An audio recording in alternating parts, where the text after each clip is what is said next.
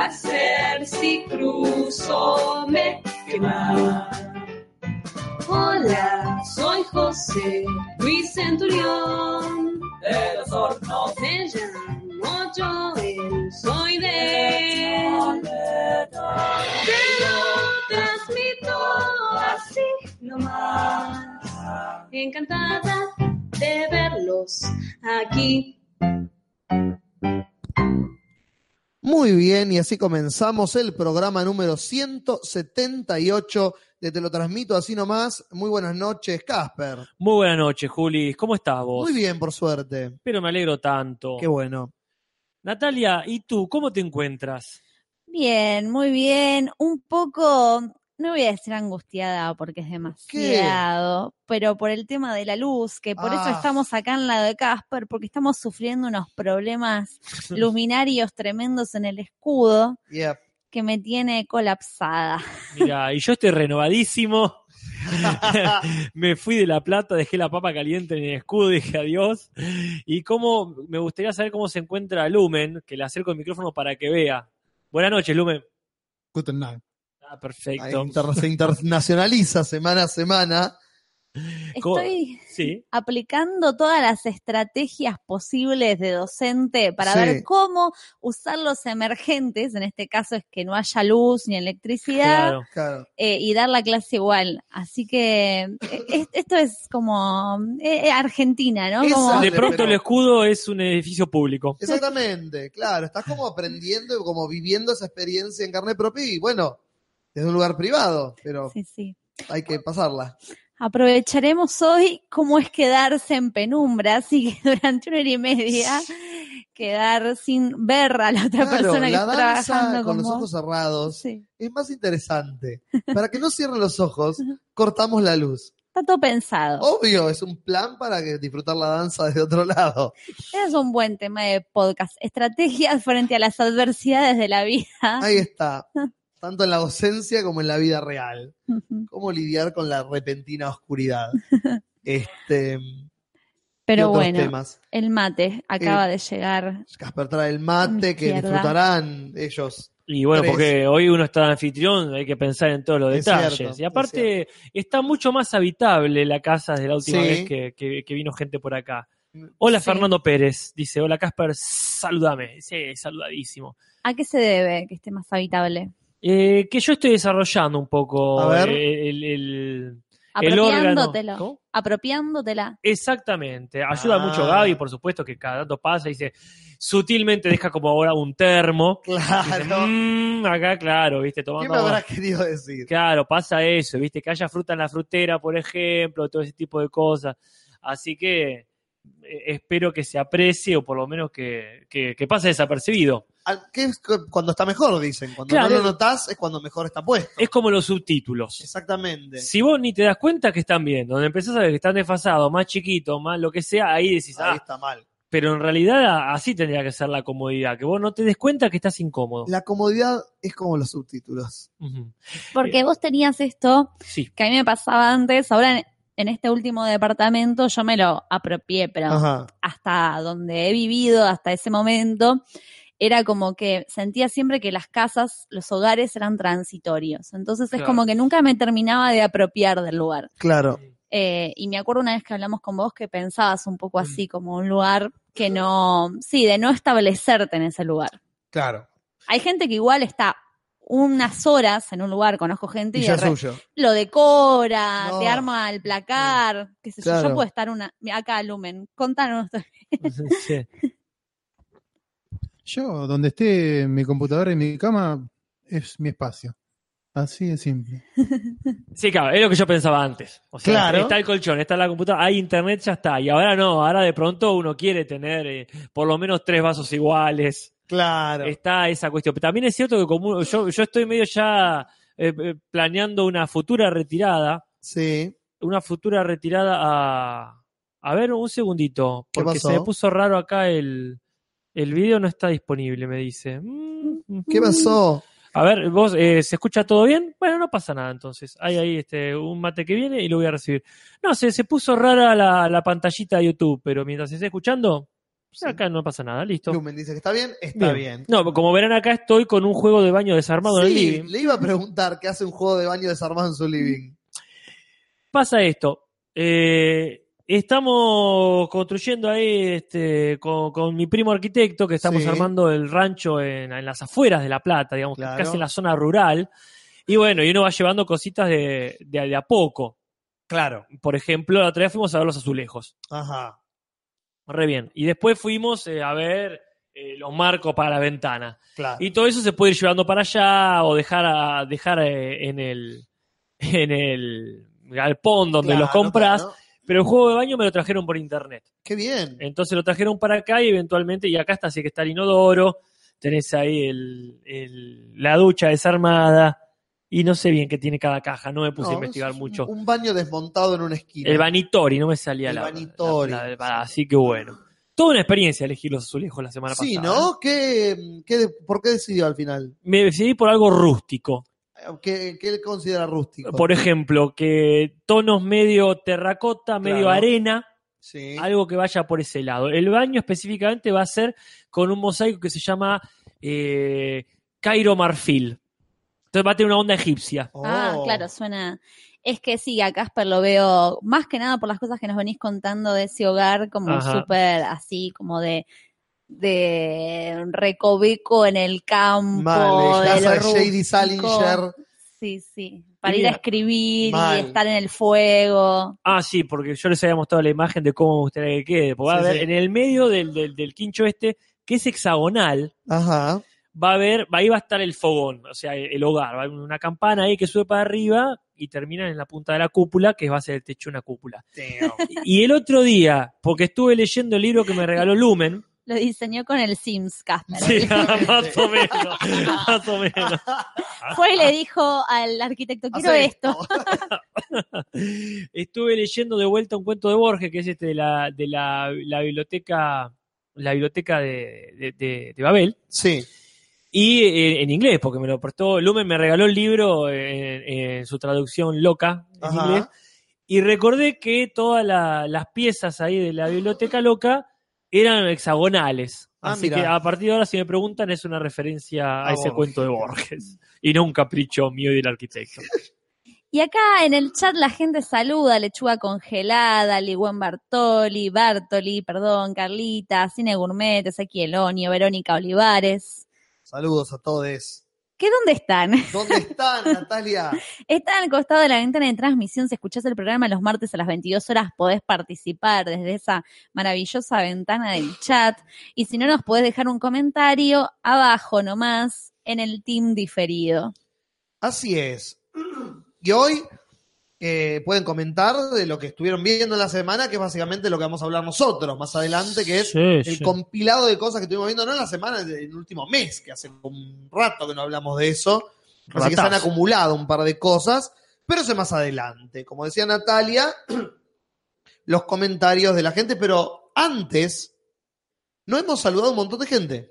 Buenas noches. Y ya la gente estaba acá esperando para salvar. Ok, ok, ok. Tranqui René, Porque, ¿qué pasa? Volvieron a la ventana original algunos. exacto, no están en el escudo, están en su lugar de origen. Claro, acá, por ejemplo, eh, el señor José Luis Centurión se está peinando y se está maquillando para volver a su ventana. Y acá está. Hola, soy José Luis Centurión de Los Hornos. Después del podcast vamos a hacer una sesión de fotos que vamos Claro. a subir a la comunidad más. más Se lo, tarde. se lo nota más enérgico hoy. Y sí, es, es su lugar. Me llamo Joel, soy de Toledo, Ohio. Conoce una ventana nueva, yo, ¿eh? Está Muy bueno. bien, muy bien. Sí, sí, ella, para ella es todo nuevo. Y sí, Todo nuevo, Ohio. Hace rato que no me la cruzo. Es verdad. Hay otra chica de, así de intercambio en el O escudo. sea, hay otra Joy. Se van turnando. Sí, sí. son dos en realidad. Tienen un pack de seis y lo van a... Pero bueno.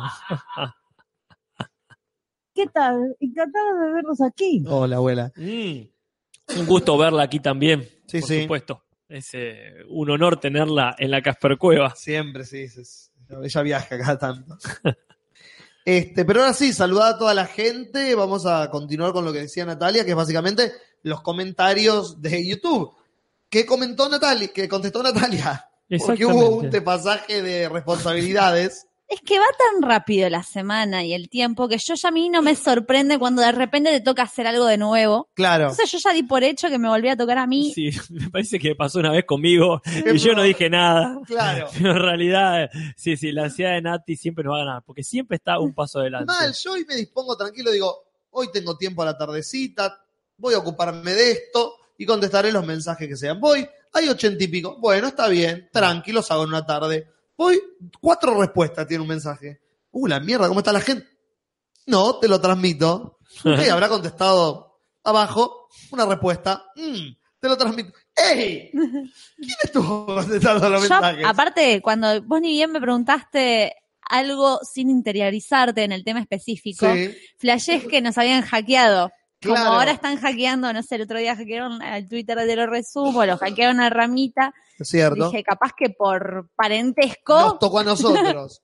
No, Natalia había contestado los mensajes que me correspondían a mí, así que yo lo haré la semana siguiente. Entonces, Casper y yo Eh, vamos a leer los comentarios del podcast pasado. exactamente. Y acá arrancamos. La eh, gente dice que se corta.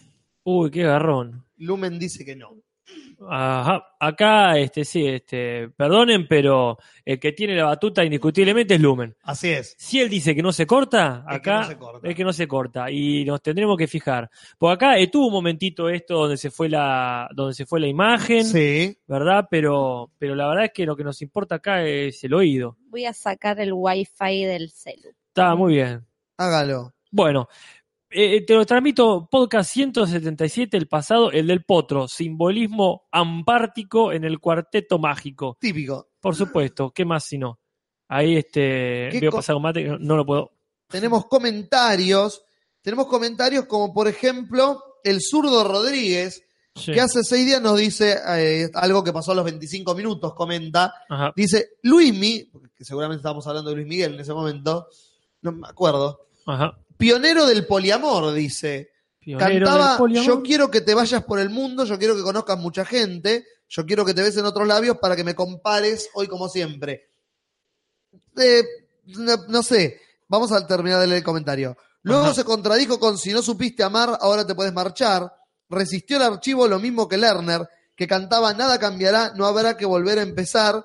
Y en RRDT decía volver a empezar, cuando termina el juego, volver a empezar. Análisis musical del Mm. el poliamor Claro. que eh, te lo transmito, le contesta. Igual la letra de la media vuelta es de José Alfredo Jiménez. Gracias, me salió la línea española y tiene razón. Pero me da la sensación de que lo que hace en ambas letras no es no vas a encontrar nada mejor que yo. No, lo que hace en ambas letras Ah. es no vas a encontrar nada mejor que yo. Es decir, no genera un poliamor, sino que se pone en relación de competencia. Y el Ah. zurdo Rodríguez contesta, dice, no dejo que la realidad me interrumpa un buen relato. me parece honesto al menos. Eh, dice, otro tema, Claro, porque justo las de Luismi, las que canta él, Sí, son tremendas, son tremendas. todas.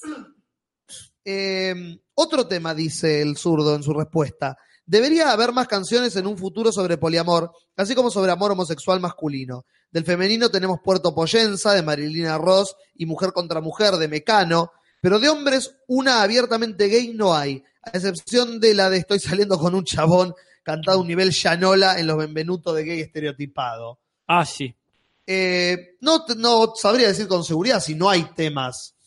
Este, Eh, sí, Eh, a ver, a ver, para. Gabo Ferro, seguro. Gabo Ferro Claro, sí, sí, Gabo bueno. Ferro tiene Eh. varias de. A ver, él no escribe en género, Claro. Justamente. Car- ca- eh, costurera, carpintero, es como Claro. el tema que define el, No sé. todos los géneros, el género. Algunos hablan de Mariel y el Capitán, Sí, que no lo cierto. explicita, pero eh, ya más allá de la ambigüedad del nombre, Ariel, Mariel, son nombres, ¿viste? Claro.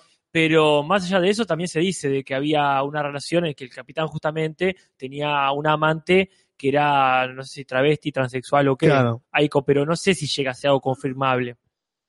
Sí. Este. Pero bueno, leemos Eh, otro Leo comentario. García, calculo que también. Este, Leo García. Ah, bueno, sí, sabrá tu novio, ¿verdad? Cla- Sí, Sabrá eh, tu novia. Sabrá Se tu me- novia, Se me Claro. confunde con. Y seguro que tiene otros temas más que no conocemos porque es el único Porque tema es que el único con él. tema que conozco de Leo García y el de mi Bolivia. Y paras de contar. Pero sí, sí, sí, hay, hay, hay.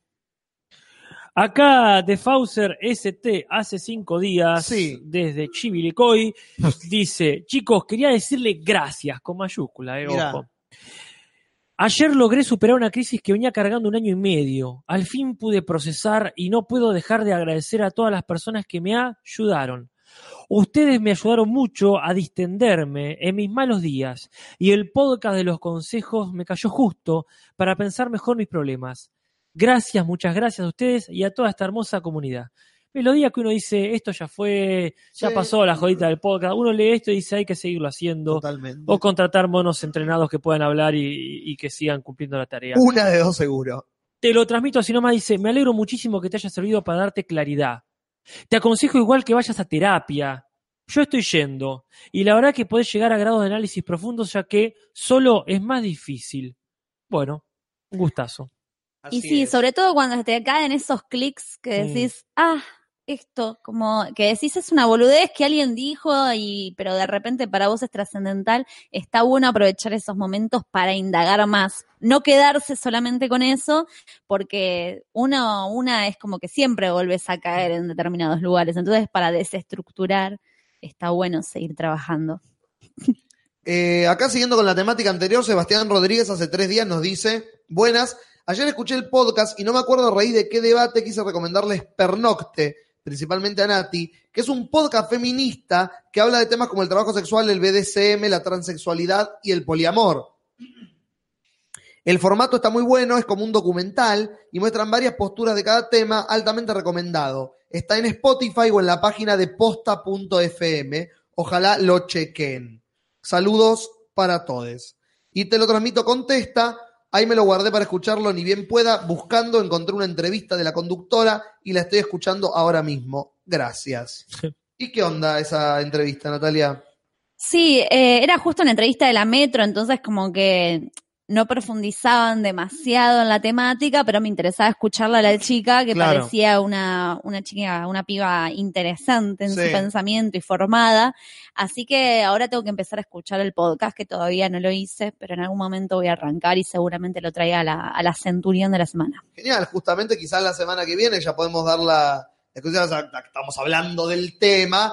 El- la semana que viene el podcast será como la gente lo venía pidiendo. Vamos a hablar de, de poliamor, va a haber un invitado con- que, sabe del tema que va a venir a, a- a charlar de eso con nosotros. Así que cualquier consulta que ustedes vayan teniendo ya la pueden ir plasmando en los comentarios de este Claro. video y obviamente cuando tratamos algo polémico a mí me toca contestarlos Así que yo me ocuparé de responder lo que pueda, como Ah. pueda, en los comentarios de este video en la semana que sigue.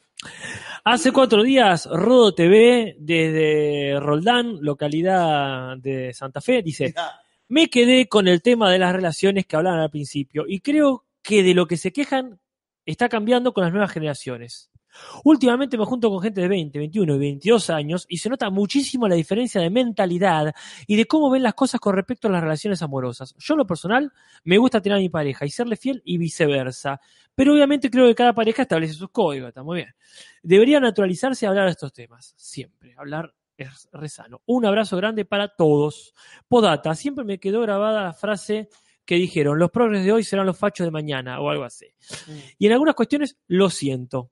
Entiendo como que, que lo percibe, claro. no, no que lo lamenta. Claro. Obviamente, obviamente no facho, What? pero creo que soy un poco conservador. Ah, claro. Obviamente no facho, pero creo que soy un poco conservador. No es que es un verbo. Claro. No es que yo facho, tú facheas. Claro, tú fachas, claro. Sinceramente, no sé si está mal o bien. De todas maneras, siempre respetaré las distintas opiniones. Y te lo transmito así nomás, dis- responde hace un día. ¿What? No, mentira. Dice, sí, sí, comprendo. Yo creo que es importante mm, no perder contacto con la gente joven para que no nos pase eso. Juana Una Molina sí, pronto pintó. pintó ya- casi pateó una mesa. sí, le agarró una, una convulsión a Juli. Pero sí. Este, bueno, sigue la temática, como decimos, está en boca de todos y por eso la plantearemos con más profundidad la semana que viene. Cambiando y leyendo un último comentario cada uno para cerrar esta sección, obviamente vamos a leer a Leandro Coria, que hace 21 horas nos deja el diegómetro Sí, Que eh, Nati se lo lleva nuevamente a su casa con 49, yo con 27, bajé un toco.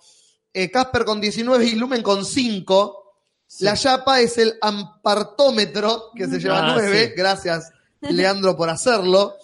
Y eh, el Diego de la semana me vuelve a mí con una llegada corta de 1,03 segundos al minuto 59 y 18 segundos del podcast. Muchas gracias, Leandro, por el servicio prestado. No solamente le vamos a agradecer a él, también le vamos a agradecer a Gastón Ascona y a Nicolás Carminati que nos hicieron la gráfica magnífica del día de hoy, Hermosa, a lo Better Call Soul. hermosa, hermosa. Me encantan los detalles de estas portadas que recién, recién cuando estaba subiendo a Instagram, veía la imagen por cuarta o quinta vez y recién ahí noté el fondo que es la pintura de cómo tienen pintada la oficina ellos en la temporada pasada y fue como, no era necesario que esté ese detalle, pero ellos lo pusieron. Sí, sí, Me encanta. sí. Eh, hay que ¿Están escuchándonos las personas, la gente o estamos medio en Y el acá en el chat está por lo menos la gente reclamando la cortina del Soul que faltó, pero que va a estar cuando termine la, la sección esta, porque a veces al principio, a veces al final, quizás al principio y al final Ah, también. cierto. Pero sí, todavía no sabemos bien cómo funciona, pero tranqui. Eh, yo sigo leyendo acá, este, eh, Danzarín Bravo nos dice que se escucha, y si una persona se escucha, entonces habrá valido la pena todo este podcast. Sí, tengo la, tengo la, la, la esperanza bien firme de que si no se escucha ahora, queda grabado. ¿no? Obvio. Bueno, el zurdo Rodríguez hace seis días desde la ciudad de Oropesa. Ya lo leí al Ah, Soto Rodríguez. Ah, perdón, el de que habla de los uruguayos. Pero hizo, Ah, no. hizo varios Ah, comentarios. ah. Ah. léalo de nuevo. Es como todo zurdo, insiste. Claro. ¿Es de Oropesa aposta? No, yo Nadie digo, Nati. Nati, no me creas, por favor, hasta altura del partido. Dame el beneficio de la duda. Claro, parece que acá están diciendo que a lo mejor eh, se cae la transmisión para los que usan PC y sigue para los celulares. Una hipótesis muy discutible. Sí. Para empezar, porque Lumen me hace que ah, ah, ah, Con el dedo. Porque Pero la, ge- la gente en los comentarios es muy de poner de dónde es. Como que va, generalmente todo el tiempo ponen como te mando razón. un saludo desde Chile, te háganlo, mando un saludo desde Cuba, no sé, como... háganlo, por favor. Há- Háganlo ahora siempre. Pongan ahí desde dónde nos están escribiendo, Claro. que es un gustazo. Algunos ya sabemos, Y bueno, pero bueno. por ahí Ah. inventamos igual la localidad. Sí, sí, voy a la de y última. justo como habíamos estado hablando de gente de España, el Antonio de, y el- los otros de Wakanda, Claro. como que dije, bueno, ya está, nos vamos para España. vamos, ya está. Pero, ¿qué nos dice acá? Bueno, este entre todas las cosas que dice el muchacho zurdo Rodríguez, dice, eh, eh, da el contexto horario en el 16 eh, minutos 50 segundos, dice, los murcianos y los granadinos trrr, hablan re parecido. Mirá, Y esto me ha sacado un peso del alma. sí, Son bien. provincias que limitan, o sea, que limitan entre sí. Claro, No, no, no es como esta provincia de Buenos Aires donde digo que te limita porque no hay un carajo. claro. Así como al uruguayo se lo distingue el argento con el bo y el ta, el murciano dice achó como el chabón, achó, de ellos. sí. Y él, ¿esto qué? ¿Esto qué es? Que no sé cómo se pronuncia, perdón, no lo estoy No. leyendo. Bueno, y acá, por supuesto, te lo transmito así, Nati. Dice, gracias por los datazos. Y sí, redatazo, yo la verdad me voy a dormir más tranquilo hoy. Y sí, al menos quedaste bien con toda la comunidad murciana eh, y la, ¿cómo era la Yo- otra? Y granadinia. Sí, sí. Granadina. Gra- Granadina. Granada. Eso, ¿cómo sería? Sí. Los de Yo- Granada, ¿cómo se llaman? ¿Granadenses? Granaderos. Granaderos, me gusta. Yo mientras hayamos quedado bien o no hayamos quedado mal, mejor, con la gente del podcast hermoso de Camino a Wakanda, ya me doy por satisfacido. Ahí está. Pero bueno, y para que todo el mundo quede satisfecho y nadie quede insatisfacido, paso rápidamente, y para cerrar eh, la Claro. sección de, de comentarios, el hermoso eh, intro o cierre que nos ha hecho eh, el South. Los comentarios de la semana anterior se. Los comentarios de la semana Independientemente de nosotros. No sé si es cierto. Yo pensaba eso, hablarle a la gente por Instagram porque nos están mandando mensajes privados para decir que, bueno, vamos a seguir transmitiendo, este, de última, después de suma- sumarán al diferido.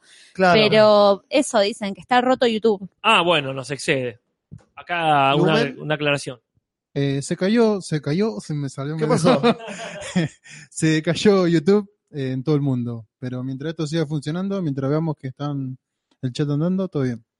Se cayó YouTube en todo el mundo. Rompimos el YouTube. Rompimos YouTube, chicos, lo logramos.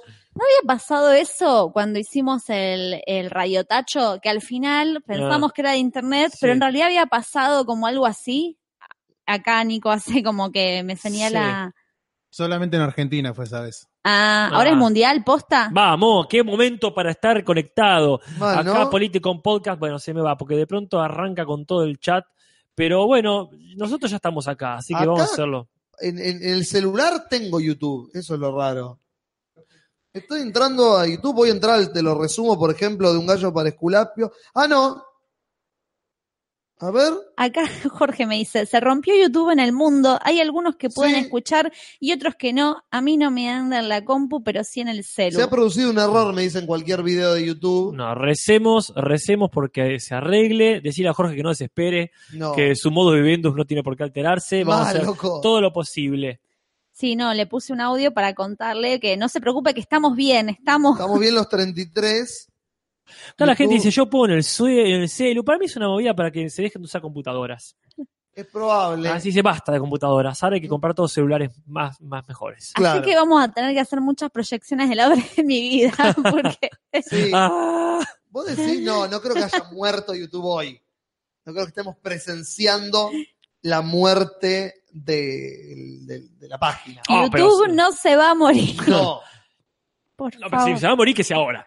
Onda, que sea cuando lo estamos nosotros transmitiendo. O sea que. Tenemos la exclusiva Sí, sí. de la Sí. muerte de YouTube en vivo y en directo. Vos decime, Emma, acá en el chat, dice Skynet. Sí, sí, todos tememos eso. Obvio ¿no? que es Skynet. que va a llegar más tarde o más temprano, pero esperamos que sea mucho más tarde, cuando estemos ya jubilados. Claro que sí. Pero bueno, bueno. eh, nosotros seguimos. A- acá Jorge dice que desde el celular le anda y yo calculo que hay mucha gente que está con el celular. No tanta, pero bueno, No, imagino que no. podemos dejarlo como para que se escuchen el diferido. Y sí, será el podcast que grabamos antes.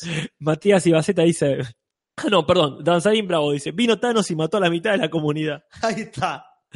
Qué terrible. Es como tenemos la audiencia de nuestros primeros podcasts, es como volver a los orígenes. O y podemos sí. transmitir por Instagram también. Este, ¿Cómo las sacamos las dos? Sí, ¿Por sí. qué no las dos? Transmitimos por Instagram en vivo para que nos vean y dejamos esto como documento histórico Sí, mandale de- mecha, Nati. de Pero qué placer, vivo. qué placer que esto no sea culpa de uno. Yo dije, No, volvimos a la Casper Cueva y ya, Ya. se cagó todo y mi internet y la concha de mi vieja con lo mucho que la pago. Pero Claro. no, es mundial, perfecto. Listo. No podía accederme más. Que la chupen. Bueno, yo acá estoy transmitiendo en vivo el, ¿Por techo, audio? el techo y me puedo asomar así. Ah, estás transmitiendo video, pero sin que nos veamos. Claro, pero Ah. porque eh, tengo Sí, que no, la última vez que intentamos vernos, Casper. Ay, qué buena esa toma con el vaso, Puedo, Nati. puedo ir haciendo como distintas tomas así. Mirá Claro. cómo, mirá cómo tengo una pantalla partida con la compu ahí. Oh, muy buena, qué, muy buena. Ahí está. qué cinematográfico Bella. todo. Está tra- transmitido por Instagram, los que se quieran meter en el Instagram te lo transmito. Ahí estamos transmitiendo en vivo en este momento. Y nosotros vamos a seguir y este audio quedará para eh, los eh, científicos del futuro que puedan ver el día que murió YouTube, que hubo gente transmitiendo en este momento. Sí. Lumen, Que avisen en la comunidad que están transmitiendo por Instagram porque la gente que ahora no puede escuchar en YouTube no se va a enterar. Ah, muchas gracias, gente. ahí está. Este, a- por- avisen nomás, ahí pongan en la comunidad, se sigue por Exacto. Instagram, vayan al Instagram. Yo no sé si el Instagram igual les avisa, qué sé yo. Vamos Yo a- ya siento que soy yo la que genera que no ande nada. No. ¿Por como qué, que- Natalia? Porque se me rompe todo, se corta la luz, se rompe el televisor, se Ah. corta YouTube.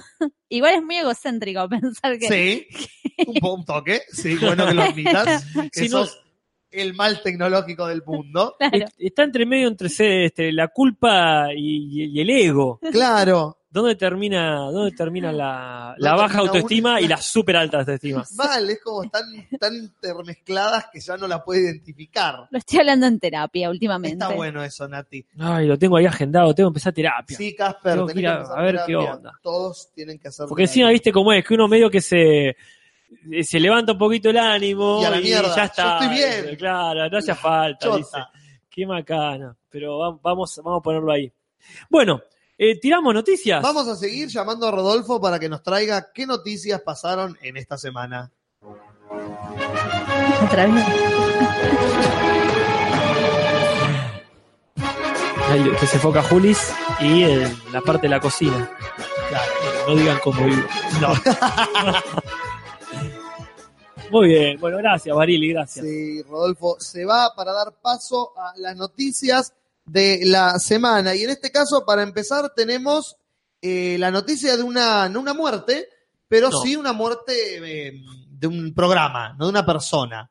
Porque cancelaron un programa de televisión de una saga de programas de televisión que estaban ocurriendo en Netflix en los últimos años. Se murió Iron Fist. La última de la saga de los Defenders. Claro. Primero fue Daredevil, después fue Jessica Jones, después vino Luke Cage y Iron Fist vino a completar el cuarteto con la serie más bastardeada de toda la saga. Ajá. Iron Fist la hicieron concha los fans, dijeron que fue una cagada tremenda y vino una segunda temporada y la crítica dijo, eh, ponele, fue mejor que la primera. Pero eso es como decir, bueno, no sé, este cáncer es más chiquito, sigue siendo cáncer. No está buena la comparación, ¿viste? Es como la una sigue siendo una mierda, la segunda es menos peor. Ah, Y se pusieron a charlar de Netflix y dijeron, ¿qué hacemos con esto? Tenemos otras tres. Él ya apareció en Defenders. Cancelar a la mierda y que aparezca como cameo en las otras tres series de superhéroes que tenemos. Así que dijeron, a la mierda, no hay tercera temporada para Iron Fist, pero obviamente que como ya es canon el tipo, claro. va a aparecer en una, aparecer en un capítulo de otra, y cuando se haga la segunda de Defenders es uno de los cuatro protagonistas. Así que no es tan triste la noticia, porque el tipo no perdió el trabajo. Ahora los personajes secundarios de esa serie, chupala. No es tan triste la noticia, lo que no tiene es remedio. Exactamente. Así que esa es la primera noticia de la semana, que no hay más Iron Fist para nadie.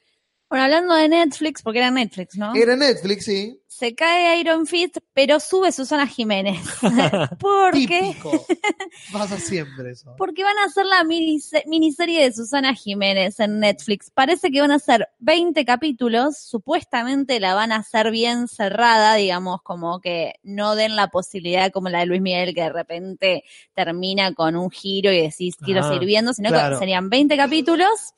Este, todavía no están las figuras que van a protagonizar, pero Susana se plantó y dijo, yo quiero caras nuevas. Ay, Ah, Yo En quiero, ella. sobre todo, le dijo a su cirujano. sobre todo a las eh, actrices que me interpreten. Ajá. Así que yo ya estoy buscando cuando aparezca un casting, Ya está. por te vas. favor. Te tenís de rubia y sí, Susana sí. Jiménez. sí, que sí. de hecho era media, eh, tenía el pelo Era oscuro. castaña, Eh. claro, castaña Sí, oscura de sí, joven, sí, sí. sí, la castaña. Era castaña. Es. Así que esta noticia la traigo solamente para que me avisen cuando Claro. haya un casting. Muy. Natalia, si volvemos a lo del ego, Ah. charlarlo más en terapia. Arroba, arroba y a quien haga falta. Eh, parece que Yankelevich está en el medio, Telefe Ajá. seguramente estará en el medio, pero no hay mucha más data, digamos. Muy bien. Bueno, yo también tengo una noticia de mierda. Bueno, Una noticia bastante chota. ¿qué pasó? Quizás ya muchos sepan esta ironía del destino. Dios en su magnífica ironía. Ajá. La, la, ¿qué podría ser? Productora Sí. una, una mujer cuyo éxito excede la serie 13 razones guay, Sí. pero yo la he conocido por producir y generar toda esta movida, que es Selena Gómez. También es la ex, hasta donde yo sé, de Justin Bieber, Lo ¿verdad? es. Pero nunca me queda claro qué hace ella. Es cantante pop. Es tipo Britney Spears, pero Claro, ahora, o sea, claro. es súper estrella, así como. Porque también es actriz. Claro, Sí, como, como- las como las figuras de ahora que hacen todo, tipo Lali Espósito. ¿No es una Ah. chica Disney? Claro, que Miley Cyrus, esa onda que hacen todo, cantan, sacan discos, producen, Claro. eh, te escriben Son el libro. Sí, es una, Selena una marca. Es una marca. Bueno, pues parece que ha hecho, ha hecho muchas cosas y ha hecho demasiadas cosas. Ah, Porque la internaron sí. en un psiquiátrico por un intento de suicidio. O vaya, Ajá. o vaya, uno no se ríe porque no da, No. no, no, no se ríe de la desgracia ajena a no ser que la otra persona la merezca. No, acá y además estoy transmitiendo en vivo. Más vale, por supuesto, y por YouTube y por Instagram Eso, no o sea, da. Quedó pegado por tres Y, y por mucho, claro, por mucho que a uno no le guste tenerse razones guay, tampoco da para desearle tremenda, tremenda ironía, porque ese es el tema, ¿viste? Claro. Es una piba muy joven. Hace poco pasó con Demi Lovato, ¿no? Fue el Demi que Lovato tuvo un intento de suicidio También. también. Bueno, pero ella no, no, no produjo una serie específicamente Sí. sobre el suicidio juvenil. Pero sí, tiene problemas con la depresión, tiene problemas con la ansiedad, así que le agarró un patatús que la tuvieron que hospitalizar. Qué cagada. Sí, así que bueno, no, no, no sé si ya salió, esa, esa no la tengo, pero bueno, está, está en un momento difícil. Le decíamos a ella y a Justin Bieber, que no, No, no, no. no, no sé si no, No, no. que pasa en este momento difícil lo, lo, lo más rápido posible. En una época era como la grieta Selena Gómez o Miley Cyrus. Claro. Entonces es como que tenías todas las Ah. adolescentes que era team una o la otra, ¿no? Después salió mm, eh, Demi Lovato en el medio como a, a hacer un tercer frente. Ah, Este, y ahora están, hay 34, Sí, sí, sí, todas iguales. todas iguales. así que bueno, para ¿sí? No, y en sus versiones tenés la versión latina que es Lali. Como... Ah, bueno, sí. sí. Pobre. Bueno, así que está acá. Quienes quieran enviarle flores o algo, este, no sé si se sigue alojando, pero suele ser el Hospital eh, Cedar Sinai, el Medical Center de Los Ángeles, California. Mira, Allá donaciones y, y ramos de ramos de flores. Acá en el chat dicen Team Miley. Eh, Oh. Carlita. Brian, Ah. este, sí, sí. Danzarín Bravo dice el River Boca de Disney. Sí, claro, sí. claramente. Pero bueno, ¿qué más tenemos? ¿Tenemos más cosas que pasaron en la semana? Yo no. Ah, sí, tengo una serie más Ajá. que es, perdón, una serie no, eh, una película. A, a ver. ¿Qué, ¿A qué le falta un live action? Tenemos un montón. Están todos los live action, es increíble. A Mafalda, a Mafalda le falta un live action. Esa Sí. es la que yo quiero ver. Es cierto. Quizás hay alguna versión media trucha guardada por ahí. Pod- Podría ser, permiso. Este, pero bueno, no, Tom y Jerry van a hacer su versión. Ahí estuve viendo que la idea es hacer tipo un Roger Rabbit, pero con Tom y Jerry. O sea, humanos y dibujos. Claro, mezclar. Parece que Tom y Jerry serían dibujitos igual. Claro, imagino que eran dos, dos tipos disfrazados, sería muy trucho. Podrían ser un gato y un ratón. Literales. Entrenados. Claro. Literales, como, Entrenados. como Chatrán. Claro. Como ¿Por qué el no? de la película de Kevin Spacey, que hay un gato que hace Ah, que, que, se le mete que- en el cuerpo Oh. a Kevin Spacey. Claro. Como hecho Kevin Spacey. Pero bueno, Al podría revés, ser. Los en otros realidad. cuerpos. El de las dos formas, ¿no? Kevin Spacey se mete dentro del gato y el gato se mete dentro de Kevin. No, no, no, no hablemos de dónde se mete Kevin Spacey Sí, ya. no, Creo que ya ha sido demasiado. Pero bueno, como un ratoncito duro de cazar también. Claro. Que tenía a lo mejor algunas partes medio computadorizadas, pero en general era un ratoncito. Por Ratatouille. Ah, no, pará. No, ahí justo, justo. ¿Qué? Bueno, esa ya, esperate. Espera un cachito, tres, cuatro añitos más y sale clase. Ratatouille con el mismo actor de ratoncito duro de cazar. Mal. Pero bueno, la cuestión, este, ah, bueno, algo que van a mantener que me parece muy bien es que no hablen. O sea, Es que eso la cagaron. ¿Vos te acordás de la película de Tommy Jerry? no. No, una Oh, película. Una película de Tommy Jerry, de dibujitos. Yo me acuerdo que me- me- mis viejos me compraron el cassette. eh, el DNI. Este, que era la película de Tommy Jerry, en donde ellos protagonizaban, pero eran amigos, se hacían amigos en la película, Ah. y ambos hablaban. No. No, yo hasta ser amigos te rebanco, porque me gustan mucho esos capítulos en que se unen contra un mal Contra el mayor. perro, por ejemplo. O otro gato, más claro. choto. Sí. Pero no, acá hablaban. Y fue como. No, no, No. arruines Tommy Jerry. No, No tal necesito cual. que hablen. No, no. Así que bueno, bien por ellos al menos de plantear que no van a hablar los personajes, porque ya sería como una 10 pasos para atrás. Ojalá que esté la, la cubana esa que tenía, que decía, toma. Y le sacaba Ah, sí, es cobazo. cierto. Le mando saludos a Gastón Ascona que estaba preocupado Saludos, Gastón. Ascona. Saludísimo. porque por esto de que cuando se cortó YouTube me empezó a avisar. Yo igual como que no le doy mucha bola al Facebook en ese Sí, momento. Bueno, me no. por Facebook. Sí, a mí me, me mandaron mensajes privados que no entré porque caos. Seguramente no, no escuchó el agradecimiento que le hicimos por la gráfica y con Claro, Nico Carminati, hermosa que hicieron. Ah, Estuvimos hablando de la gráfica, entonces bueno, lo volvemos a hacer ahora y le digo que todo bien. Este, que bueno, ahora estamos por las dos líneas. Así es. Muy bien, ¿tenemos alguna otra noticia? Yo estoy bien. Yo también estoy llena. claro. Pues bien, entonces vamos a la parte que más me gusta. Rumores, rumores, rumores. Hay rumores, rumores, rumores. Hay rumores y no son amores. Hay rumores de los mejores. Hay rumores que se van a quedar. Rumores. Hermoso. Bueno, esto no es, no es tanto un rumor como una noticia insuficiente. Ahí No. está. Pero bueno, es un aviso que acá no puede pasar desapercibido. Internaron a Carlín Calvo. Así es. Para la gente que decía, ¿no estaba ya internado? No, no, no, no. Lo llevaron ahí eh, a un sanatorio en Palermo porque tenía una infección urinaria. Y uno dice, bueno, no es para tanto. Si sos Carlin, sí. Exactamente, ahí cualquier cosa te desestabiliza. Así es. Así que bueno, no se compara con un accidente cerebrovascular, que es lo que tuvo grave en, en este siglo. Sí. Pero bueno, la cuestión es que ante cualquier cosa ya lo están llevando ahí para, ya lo están trasladando ahí al sanatorio. Así que bueno, es- eh, estuvo o va a estar un par de días y si Dios quiere ya lo tenemos de vuelta, recuperándose para hacer la película de Amigos son los amigos. Así es. Esperemos no traer más noticias de Carlín por un largo tiempo. Pero bueno, Eh, ese es el rumor que tenía. ya está. No sé si tengo otra cosa, pues bárbaro. Chao, Rodolfo. Rumores, rumores, Ah, rumores. Sí, sí, eres un caballero. Hay rumores, rumores, rumores. Hay rumores y no son amores. Hay rumores de los mejores. Hay rumores que se van a quedar. Rumores. Así están las cosas, país. Y se las hemos contado. Como que está riendo de lo que acaba de pasar. ¿sí? Sí, sí. ¿Qué nos olvidamos? Nati, mirá, mirá la cámara. Ay, ¿qué nos olvidamos? Hay que hacerlo volver a ver. Escuché que el rumor finalmente se concreta. No, pará, rumor. Para, para, pará, para, pará, para, pará. No la puedo- Rumores, rumores, rumores. Pero no, tendría que haber investigado. Escuché así nomás ¿Qué? que finalmente parece que Cristina y Barili están juntos, No. pero eh, hay que investigarlo un poco más porque lo escuché así nomás. Este, y Si como que alguien ahora que la posta de las tres personas que nos están escuchando en vivo. y escucho la cortina de los rumores y dije, ay, ¿cómo no investigué esto? ¿Cómo no investigaste? Están cada vez, ¿vieron esta del el Cristolfo, no, Ro- Rotina, Rotina, Rostina? pero para nosotros es Cristolfo. Este, cada vez está como todo más picante y Uy, están a uy. full. Y ahora Rodolfo se prende más a hacer boludeces que antes no se prendía tanto. Así Está que, aflojando. bueno, no sé. Así que si Dios quiere tenemos Cristolfo. Y al que no le gusta, que se joda.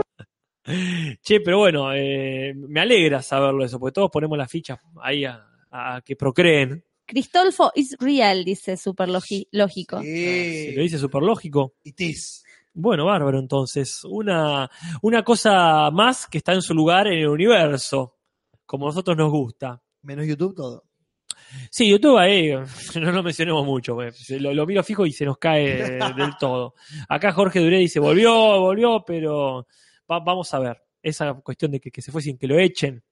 Claro. ¿Esculapio tendrá que ver con esto? Porque hoy estaba el capítulo, se reestrenaba Esculapio y capaz Ah. quisieron caer YouTube para que la gente... Para que la gente solamente vea Esculapio. Claro. Sí, estaban Qué esas, peligrosa. Sí, estaban esas teorías acá en el chat, eh, que decían Sí. que nos estaban anulando para que no seamos la competencia, como fuimos con la competencia con el marginal, era verdad. Claro. Y creo que también el demente hacía un vivo hoy. ¿No? Algo así, el ¿No? demente que Ah, no, una habilidad no que dice Lumen. era. Están 100 Lumen. días para enamorarse. Ah, está de invitado en una, en una novela de Telefe. Ah, Dicen acá en el sí. chat. Este, Mirá vos. eh, Danzarín Bravo. ¿Y qué hace? Yo cada tanto la veo. La tengo así como de fondo. No tengo idea. Que nos digan.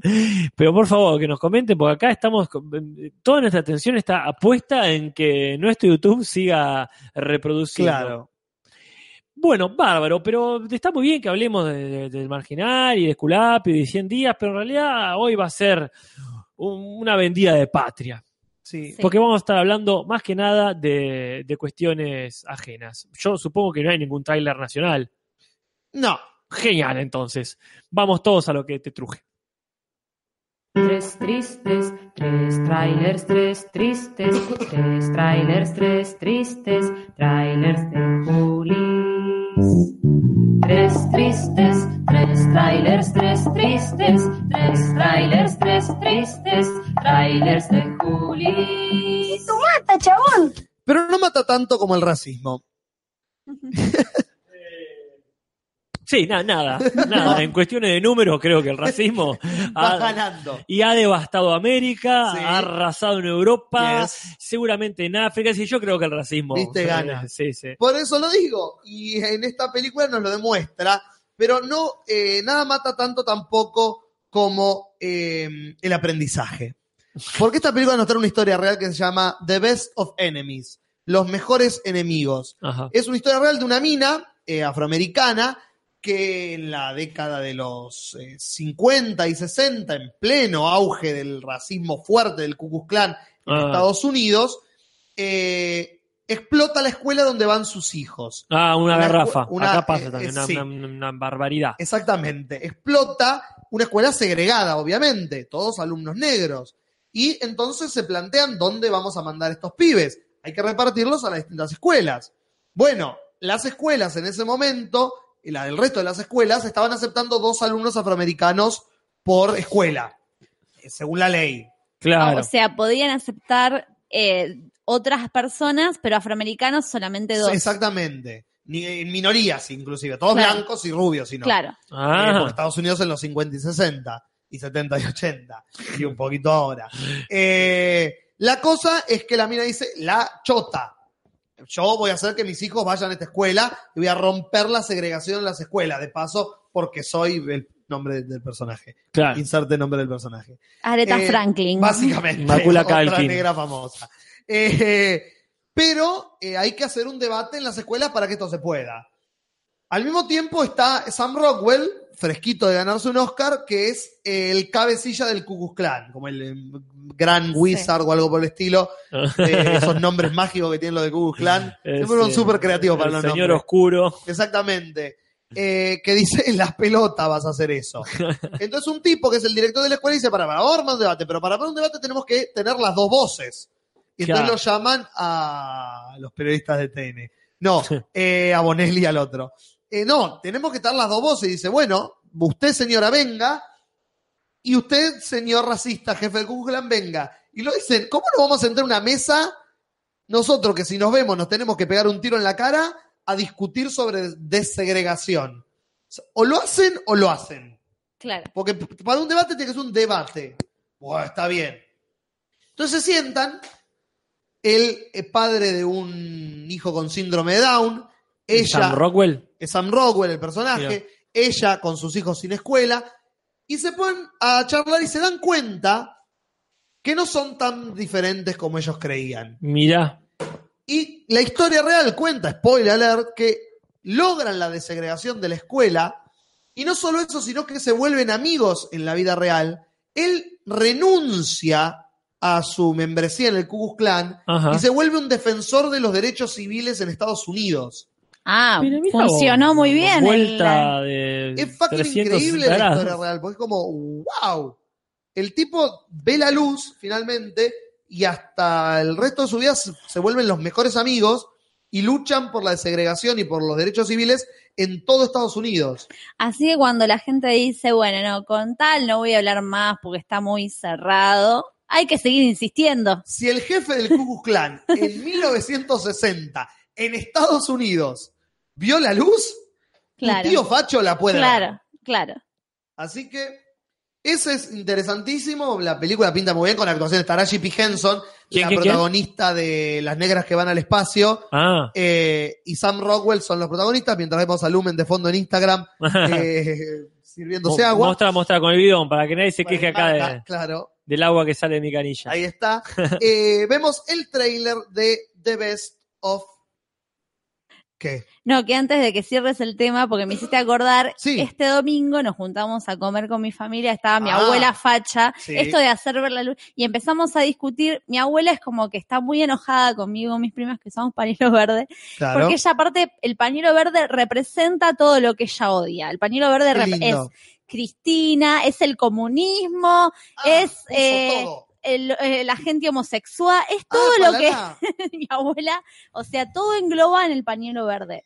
Y entonces empezamos a hablar y mm, le, no sé, pa- salió el tema Favaloro, que mi abuela lo ama, Favaloro, y le quisimos mostrar, estábamos en la casa de mis viejos con internet, el televisor, ponemos YouTube, tomá, escuchá Favaloro. Claro, la concha de tu hermana. Mi abuelo empezó a decir que estaba trucado, que No.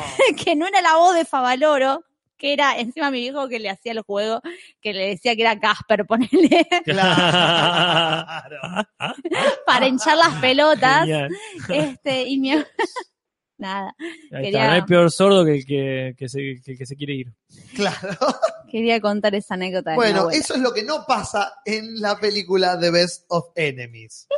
¡Mata, chabón! Pero no mata tanto como otra persona que vuelve, como en el título de la película. Quien vuelve es Julia Robert en Uh. Ben ha vuelto o Ben is back. ¿Ben? Ben. El tío Ben. El tío Ben, sí. Es Perfecto. la historia de la infancia del tío de Spider-Man. No.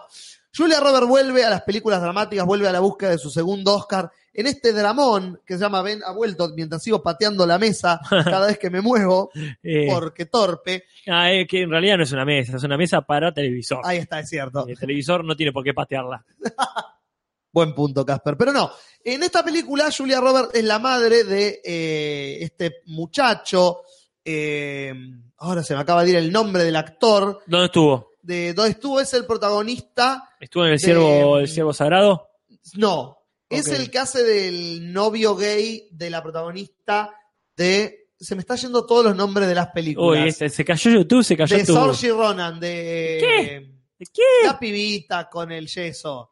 La película del Oscar. Ah, de la chica pájaro. ¿Cómo se llama esa? Lady Ah, Bird. Lady Bird. Eh, y se me está yendo el nombre del muchacho. Bueno, no, pero sí, está muy bien. Ese, Pero ese- ese- el novio que lo encuentra en el baño a los besos con otro Exactamente. pibe. Está Ese perfecto. actor que está en todos lados ahora, Claro, claro. eh, la está pegando un montón, por suerte. Ajá. Y es el protagonista de esta película, que es eh, un pibe que reaparece en la vida de su familia, luego de estar como desaparecido un tiempo, como se había metido en las drogas, y había como se metió y Sí. desapareció. Mamá, papá, ¿qué pasó? Exactamente. Y vuelve y Julia Roberts como, ah, viniste, hijo, y la, la hermana y la hija como, ma, guarda. Te vino a pedir, te pido a pedir plata. El marido eh, le dice, que no es el padre, que le dice, guarda. Y. Julia Roberts, no, es el nene y el nene volvió. Y va a estar todo bien. Y obviamente que no está todo bien. Ay, ¿por qué? Porque el nene vuelve al pueblo y en el pueblo hay ex amigos. Y esos ex amigos también son ex dealers y ex gente no. peligrosa. Y vuelven a la vida y el pibe dice, mamá, yo tengo que limpiar esto o si no, no puedo volver del todo. Claro. Y la madre dice, bueno, yo te voy a acompañar a que vos acomodes esto. Y todo se empieza a descarrilar, el pibe empieza a volver a las andadas viejas y Julia Robert dice, no me iré sin mi hijo. Y ahí aparece Ah. Sally Field y dice, eh, loca, ¿qué hace? Esa, esa película es mía. Y Julia Roberts dice, bueno, yo te lo voy a ayudar. Y es un típico dramón de Oscar de madres tratando de salvar al hijo drogadicto, súper clilloso y súper oscarizado, Ah, pero con Julia Roberts tratando de actuar bien de vuelta. Así que bueno, le damos una esperanza de que pueda llegar a ser una de las contendientes del Oscar cuando llegue febrero o marzo. Ben ha vuelto. ¡Esto mata, chabón! Pero no mata tanto como Alemania nazi. Ah, eh, no, no, está perfecto. Sí, habría que ver ahí con, con la Rusia stalinista, qué onda, pero cabeza sí. Pero no mata tanto como el drama que ocurre cuando termina la Alemania nazi. ¿Qué es lo que nos muestra esta película que se llama The Aftermath? O lo que viene después, lo Ah. que sigue, lo que queda. Mira qué bien. Eh, porque nos muestra Alemania, no, nos muestra eh, Inglaterra 1946. Qué lindo. Los alemanes habían tomado un montón de casas y estaban viviendo. Cuando cae el régimen, Ah, mira. cuando cae el régimen, va cada uno y el gobierno dice, bueno, te tienen que ir de esta casa porque le pertenece a los dueños verdaderos. Ajá. Y los alemanes que están viviendo ahí por obra y gracia de la Alemania nazi, Ajá. se tienen que ir de la casa. Un militar muy importante vuelve con su mujer, vuelve de la guerra y le dice a su mujer, vamos a nuestra casa, eh, a la casa de nuestra familia, Claro. que ahora es nuestra de vuelta. Sí, sí. Y hay una familia alemana viviendo ahí, un padre con su hija, y el gobierno dice, se van de acá. Pero ¿cómo es el tema? ¿Los alemanes estaban en Inglaterra viviendo ahí? Había alemanes viviendo. Como, como alemanes X, o eran soldados nazis. No, alemanes viviendo. Y el gobierno dice, no hay alemanes viviendo acá. Inglaterra Se para los ingleses. Se van a Alemania. Entonces Mirá. lo sacan al tipo. Entonces el este tipo con la mujer, que es Kira Knightley, la flaca de Pirata del Caribe, Ajá. eh, dice, bueno, vamos a vivir acá. Pero el tipo, que es un buen tipo, el militar dice, hasta que se acomoden, ¿por qué no los dejamos quedarse a vivir acá un tiempo? Mm, Bueno, dice Kira Knightley, quedemos, dejemos viviendo a este alto rubio de ojos celestes, Ah. carilindo y treintañero, que quiere mucho a su hija y es un buen tipo. Eso es lo que el marido no piensa, porque al ser un militar que trabaja, Claro. se tiene que volver a ir a Ah. terminar, a arreglar unos asuntitos. Y la, dija- y la mina dice, bueno, no va a pasar nada acá con este hombre carilindo, rubio, buen mozo de 30 años y de ojos celestes. mm. Pensando a ver que acercar mi celular a la Sí. compu cuando hacemos cuando ponemos botones. Sí, para el vivo, sí. Ah, Hay 100 Este- personas más o menos en Instagram. Qué vamos. lindo, gracias. Sí, sí, Hola, sí. 100 Qué bien. personas que me están viendo hablar de boludeces. Eh, y obviamente se enamoran y empiezan una, un affair en el medio de la post, eh, del post-nazismo Claro. en Inglaterra y tratando de ocultárselo a su marido militar porque imagínate la que puede pasar si este se entera. Bueno, a mí me interesa muchísimo porque, como bien dice Político, un podcast en Inglaterra, pero Alemania nunca logró ocupar Inglaterra. No, por no supuesto. ocupó. Pero a lo mejor son simplemente alemanes que estaban ahí. O sea, alemanes había. Por lo que me cuenta el tráiler es ese. Como había Es eso. japoneses ahí en Hawái eh, cuando pasó Pearl Harbor. Y parece que Alemania dice se van todos a la chota Y- mi país. Pero aparte les conviene, ¿viste? Sí, Te- estás ahí, eh, ¿cómo va a comprar el pan? Te miran feo todos en el barrio. exactamente. Pobre, ¿no? bueno ser alemán en el 46 en Inglaterra. No, no estaba bueno en, en Alemania No, ya. la en verdad que no. Inglaterra. Así que bueno, este, este drama romántico post-nazi que se llama The Aftermath, lo veremos pronto. Esto mata, chabón. Pero no mata tanto como el teaser Ah. del teaser que tiré en Instagram. No mata tanto como en la infancia. Ah, la verdad que sí. No mata tanto como el tráiler que viene el martes que viene. Bueno, bueno, eso más adelante, Natalia, guarda, guarda con esto. Tiro esa puntita. Porque sí, tiré un teaser en Instagram del teaser que voy a hablar ahora, que es nada más y nada menos que otro live action de Disney que se viene, que es Aladdin. Ah, qué belleza. Me toquetea en la infancia y a mí me jode. Me sigue jodiendo que me toquetea en la infancia. No me copa. No me copa sobre todo cuando el genio va a ser Will Smith. Que ya me chupa un huevo lo que haga Will Smith. No me Después de haber sido Robin Williams, aparte. Exacto. ¿Cómo tocas eso? Déjalo morir ahí. Deja morir el legado de Robin Williams. Aparte no pueden usar de última la misma voz que Obvio, ¿sabés las cosas que grabó Robin Williams que no se usaron? En mientras Casper trae. Es que Casper piensa que toda la pantalla es una cámara, pero no. No. La cámara. Dámelo, acá. Ahí está. Aparece el genio en Instagram. Aparece Aladín. Yo los tenía estos muñecos. Sí. ¿Eran esos? Y ahí están el genio Aladín y Yasmín en Instagram, en muñecos en vivo y en directo, como aquel podcast Casper en que mostrábamos juguetes. Cuando no había Instagram. Cuando no había Instagram, yo no tenía al menos, así que puedo vida, dar eh. fe que es real. Pero viene este teaser de, de Aladdin que no muestra un carajo. Básicamente son las letras de Aladdin formándose y una mini escenita del actor este que no sé quién es, porque es un chico nuevo, Ajá. agarrando la lámpara en las montañas de Agrabá, eh, allá en el pueblo de Aladín. Eh, muestran la cara del tigre, eso sí, me acuerdo que yo tenía. Ah, sí. Yo tenía de. Es medio león acá, ¿viste? medio león. Está leonado. Pero me hizo acordar que yo tenía la, la, la montaña gigante de Aladín con Sí. la cabeza del tigre que bajaba y subía, que era de Ah, Hasbro, sí, todo eso tenías. Mira. Porque niño menemista. Claro, Eh, mirá qué bien. Sí, me acuerdo, con el muñeco de Aladín, de los de estos mismos que está acá poniendo Casper frente bien. a la pantalla de Instagram. Y es un teaser de teaser de teaser, ¿no? Ni siquiera llega a teaser, me parece. Corazón de teaser. Claro. No llores más, muchacha. Corazón Referencia de a Flavia teaser. Palmiero, 1992. No, Juli. Corazón de teaser. ¿Qué? ¿No era de Flavia Este- Palmiero, Corazón de teaser? Sí, sí, está bien, pero no lo decía por eso. Ah. Lo decía por muchacha bajo de papel. Ah, Pero vos, Claro. pedazo de apátrida. No, pero yo pensé lo mismo. Corazón de Corazón, tiza, de corazón tiza. de tiza. Siempre una sonrisa. Gracias, corazón. Pero era aparte la referencia más literal. Sí, sí, sí. la ola verde, claro. está bien, chicos, está bien. ¿Era una novela? Era una novela. ¿Guarda? Sí, sí. Había una novela que Ah, Flavia no. Palmiero protagonizaba. Este, me acuerdo que había un capítulo que se iban a la Quiaca. Este, Sí. había un musical en la Quiaca. Este, sí, sí, yo tengo el, tenía el cassette y Qué todo. lindo. Pero bueno, Bueno, genial, es bárbaro. ese es el último tráiler, nada más y nada menos que Aladdin. Tres tristes, tres trailers, tres tristes, tres trailers, tres tristes, trailers de Julis. Tres tristes, tres trailers, tres tristes, tres trailers, tres tristes, trailers de Julis. ¡Mata, chabón!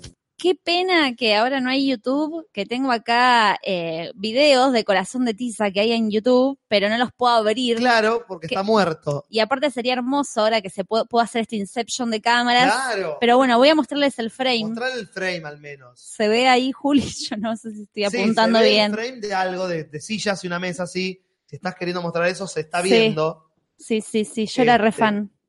Yo nunca vi, la- no sabía que había una, una novela, sabía, conocí el, conocí el tema por el disco de La Hora Verde y, y de todos los discos de Flavia Palmiero, Claro, sí. pero no, no de la novela, mira qué interesante. Mira, y acá voy a mostrar, no sé si se ve ahí, era el- la tapa del cassette de Corazón no, ahí de estás Tiza, el- a ver, que yo te... como hacia allá, hacia la derecha. Ah, la, el, esto. La tapa del cassette. Eso es la tapa del cassette, sí. Sí, ahí está. Y estaba la pareja que Sí. protagonizaba, acá lo veo, al tipo, Héctor Calori. Héctor Calori, sí, Héctor- canoso, alto. Él era eh, la- el interés romántico de Flavia Palmiero en esta novela. Mire usted. Pero bueno, esos son los trailers de la semana. Ya esperaremos al trailer full de Aladdin y ya esperaremos al martes que viene. Porque Chan, mañana, exclusiva para todo el mundo, sale el trailer. De la obra de mi vida. Así es. Solo lo puedes decir vos, si no, no tiene, no tiene- no tiene sentido. La obra de mi vida. Sí, Ay, Natalia. se habré grabado el off. Uf, ¿Cuánto soft? De- Más soft que para mosquitos. Este, Y Cristian Ponce diciéndome, ponele más acento en la O, pero menos en la A. Y después al revés, como entonces era la obra de mi vida. O la obra. o la obra de mi vida. La obra de mi vida. Como- Claro. Como muy apático, como ya está. Ya, dale, usa ese. Usa el que quieras. no quiero grabar más. Así que, ah, me echalo vos, yo te digo todas las letras separadas y vos digo contás la A. frase. B. Usalo, mierda. Qué, qué buena onda. Eh, acá la gente está, está en el chat, vol- volvió a ser eh, vernáculo y se está mezclando todo. Me, encanta que se, se mezclan las, la- las consultas de Julis. Es verdad que toda la presentación de Genio fue improvisada. Eh, Político un podcast dice, confundí a Spinetta con Fabio Palmiero, con qué necesidad. Y Martina, gente papita, dice, qué lindo, Martina, gente papita. Gente papita. ¿Por qué no antes para la comunidad? todo. Sí. No le pones papita a todo. Me hizo acordar a eso. Pero eh, sí, estamos todos expectantes. ¿no? Obvio que sí. ¿Se sabe la hora? A las 20. Ah, ya. Muy bien, a las 8 de la 20 noche. horas. Explota YouTube. Justo después de la merienda, justo antes de la cena, esas cosas que uno no sabe qué hacer en ese momento, Te miras un trailer. te lo miras 20 veces. Así es. Y lo difundís y lo viralizás. Te haces canales nuevos de YouTube para que las visualizaciones cuenten. Ayer nos pasaron la última versión con color, Oh. que es la primera vez que vemos frames con color hechos por el director de color de fotografía. Y Hermo- es potente, porque después de haber visto un año todos los frames opacos, de repente Claro. ves los colores. todo estallado. Sí, sí, sí. Qué lindo, qué lindo. Muy lindo. Bueno, más hype imposible. No, la, la verdad que no se puede hypear más. Eh, pero bueno, hemos pasado por todas las secciones eh, típicas de la semana. Esta semana no hay centurión ni centuriona. Claro. Así que podemos meternos de lleno en el tema de la semana, que es lo que hemos visto este último mes, Sí, prácticamente. avisamos lo de los spoilers. Spoiler, doctor Dele. Bárbaro, entonces.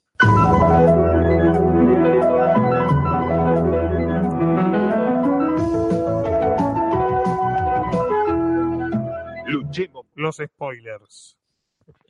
Bueno, maravilloso. Obviamente la diva de la noche va a ser eh, Better con Saúl. Lo va a hacer, lo va a hacer, así es. Ah, Pero ¿por qué empezamos? Por Barry, que la vimos dos personas, por lo Dele menos, nomás. porque después son más individuales. Son más individuales, sí. Eh, Eh. Vamos a empezar por Barry entonces. Muy bien. Bien. Barry es una serie. eh, ¿Estaba en Netflix, Natalia? No. Me pareció, porque la busqué y no la encontré. ¿Sabés dónde la vimos? ¿Dónde la vieron? En Cuevana 2. Ah, la mierda. Yo, Cueva, y hago Sí, el gestito sí, este horrible. De, de de. Yo no la bajé de Torrent, por ejemplo. Ah, bueno, qué suerte. Este, gracias. No, es que, viste que si podés eh, ahorrarte el descargar, va, yo prefiero ahorrarlo. Obvio, Entonces- sí, yo también. Y parece que Cuevana 2 funciona todavía. A veces funciona, a veces no, es Uno pensaría que ya por Cuevana 5. mal, ¿no? Pero no, se, mant- se mantuvo el del 2. El 2 fue el número que la pegó. Este, pero sí, Barry es una serie de HBO de Bill con, de y con Bill Hader. El protagonista es el escritor y a veces director de los capítulos y productor también. Es como su, su proyecto. Es la hora de su vida. Es la obra de su vida, aparentemente. Eh, ex Saturday Night Live, un comediante y actor excelente que a mí siempre me encantó. Eh, que es la historia de un asesino a sueldo que está un poco frustrado y deprimido de ser un asesino a sueldo. Y se cruza así de la nada con una clase de teatro y dice: "¡Ah! ¿Era esto? ¿Era esto todo el tiempo? Y dice: Ya fue. Me hizo acordar un poco eh, a Los Soprano. No sé si llegaste a ver cuando el sobrino de Tony Soprano arranca teatro. No. Ah, bueno, Ah, muy buena. es medio que le pasa lo mismo, como Sí. que de repente una persona que tiene una vida so- estresante Claro. y sanguinolienta, no sé, de repente se cruza con un universo totalmente diferente y le abre un Ya mundo. está, es esto. Eh, y es, es muy bueno ese Qué capítulo. genial. Eh, me hizo acordar, pero bueno, esta serie se trata de eso. De eso, eso es el universo que nos muestra y de eso trata la serie. Yo vi los primeros cuatro capítulos, eh, Natalia la vio entera, así que a- para empezar, no sé cómo sigue, pero me encantó.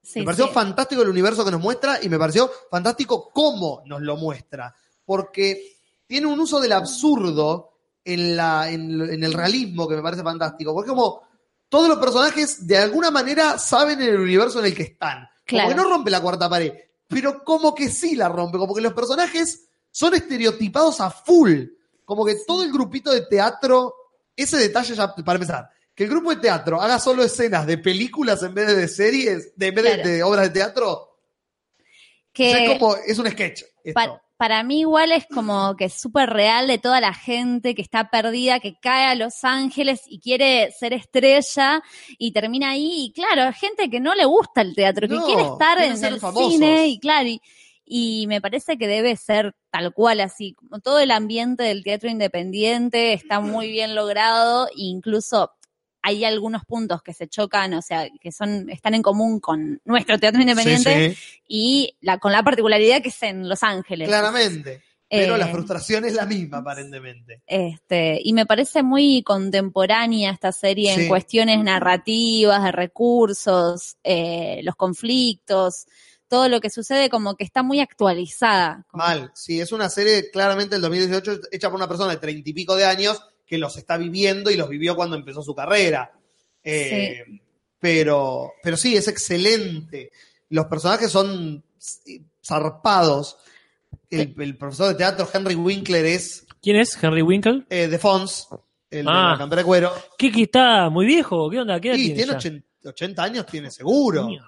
Imagino. Hace de, de un profesor de teatro así como que la actuación está en Ah. su cuerpo, pero el chabón terminó como su carrera dando clases en un taller eh, De 20, mala- per- de 10 personas en lo más oscuro de Los Ángeles. pero al mismo tiempo es tan divo él que entra y, por ejemplo, lo aplauden sus alumnos y como que disfruta de todos esos divismos, eh, de ese eh, abuso de poder Mal. también. pero me encanta que una escena después te lo muestran yendo a un casting, donde están todos viejos, y el...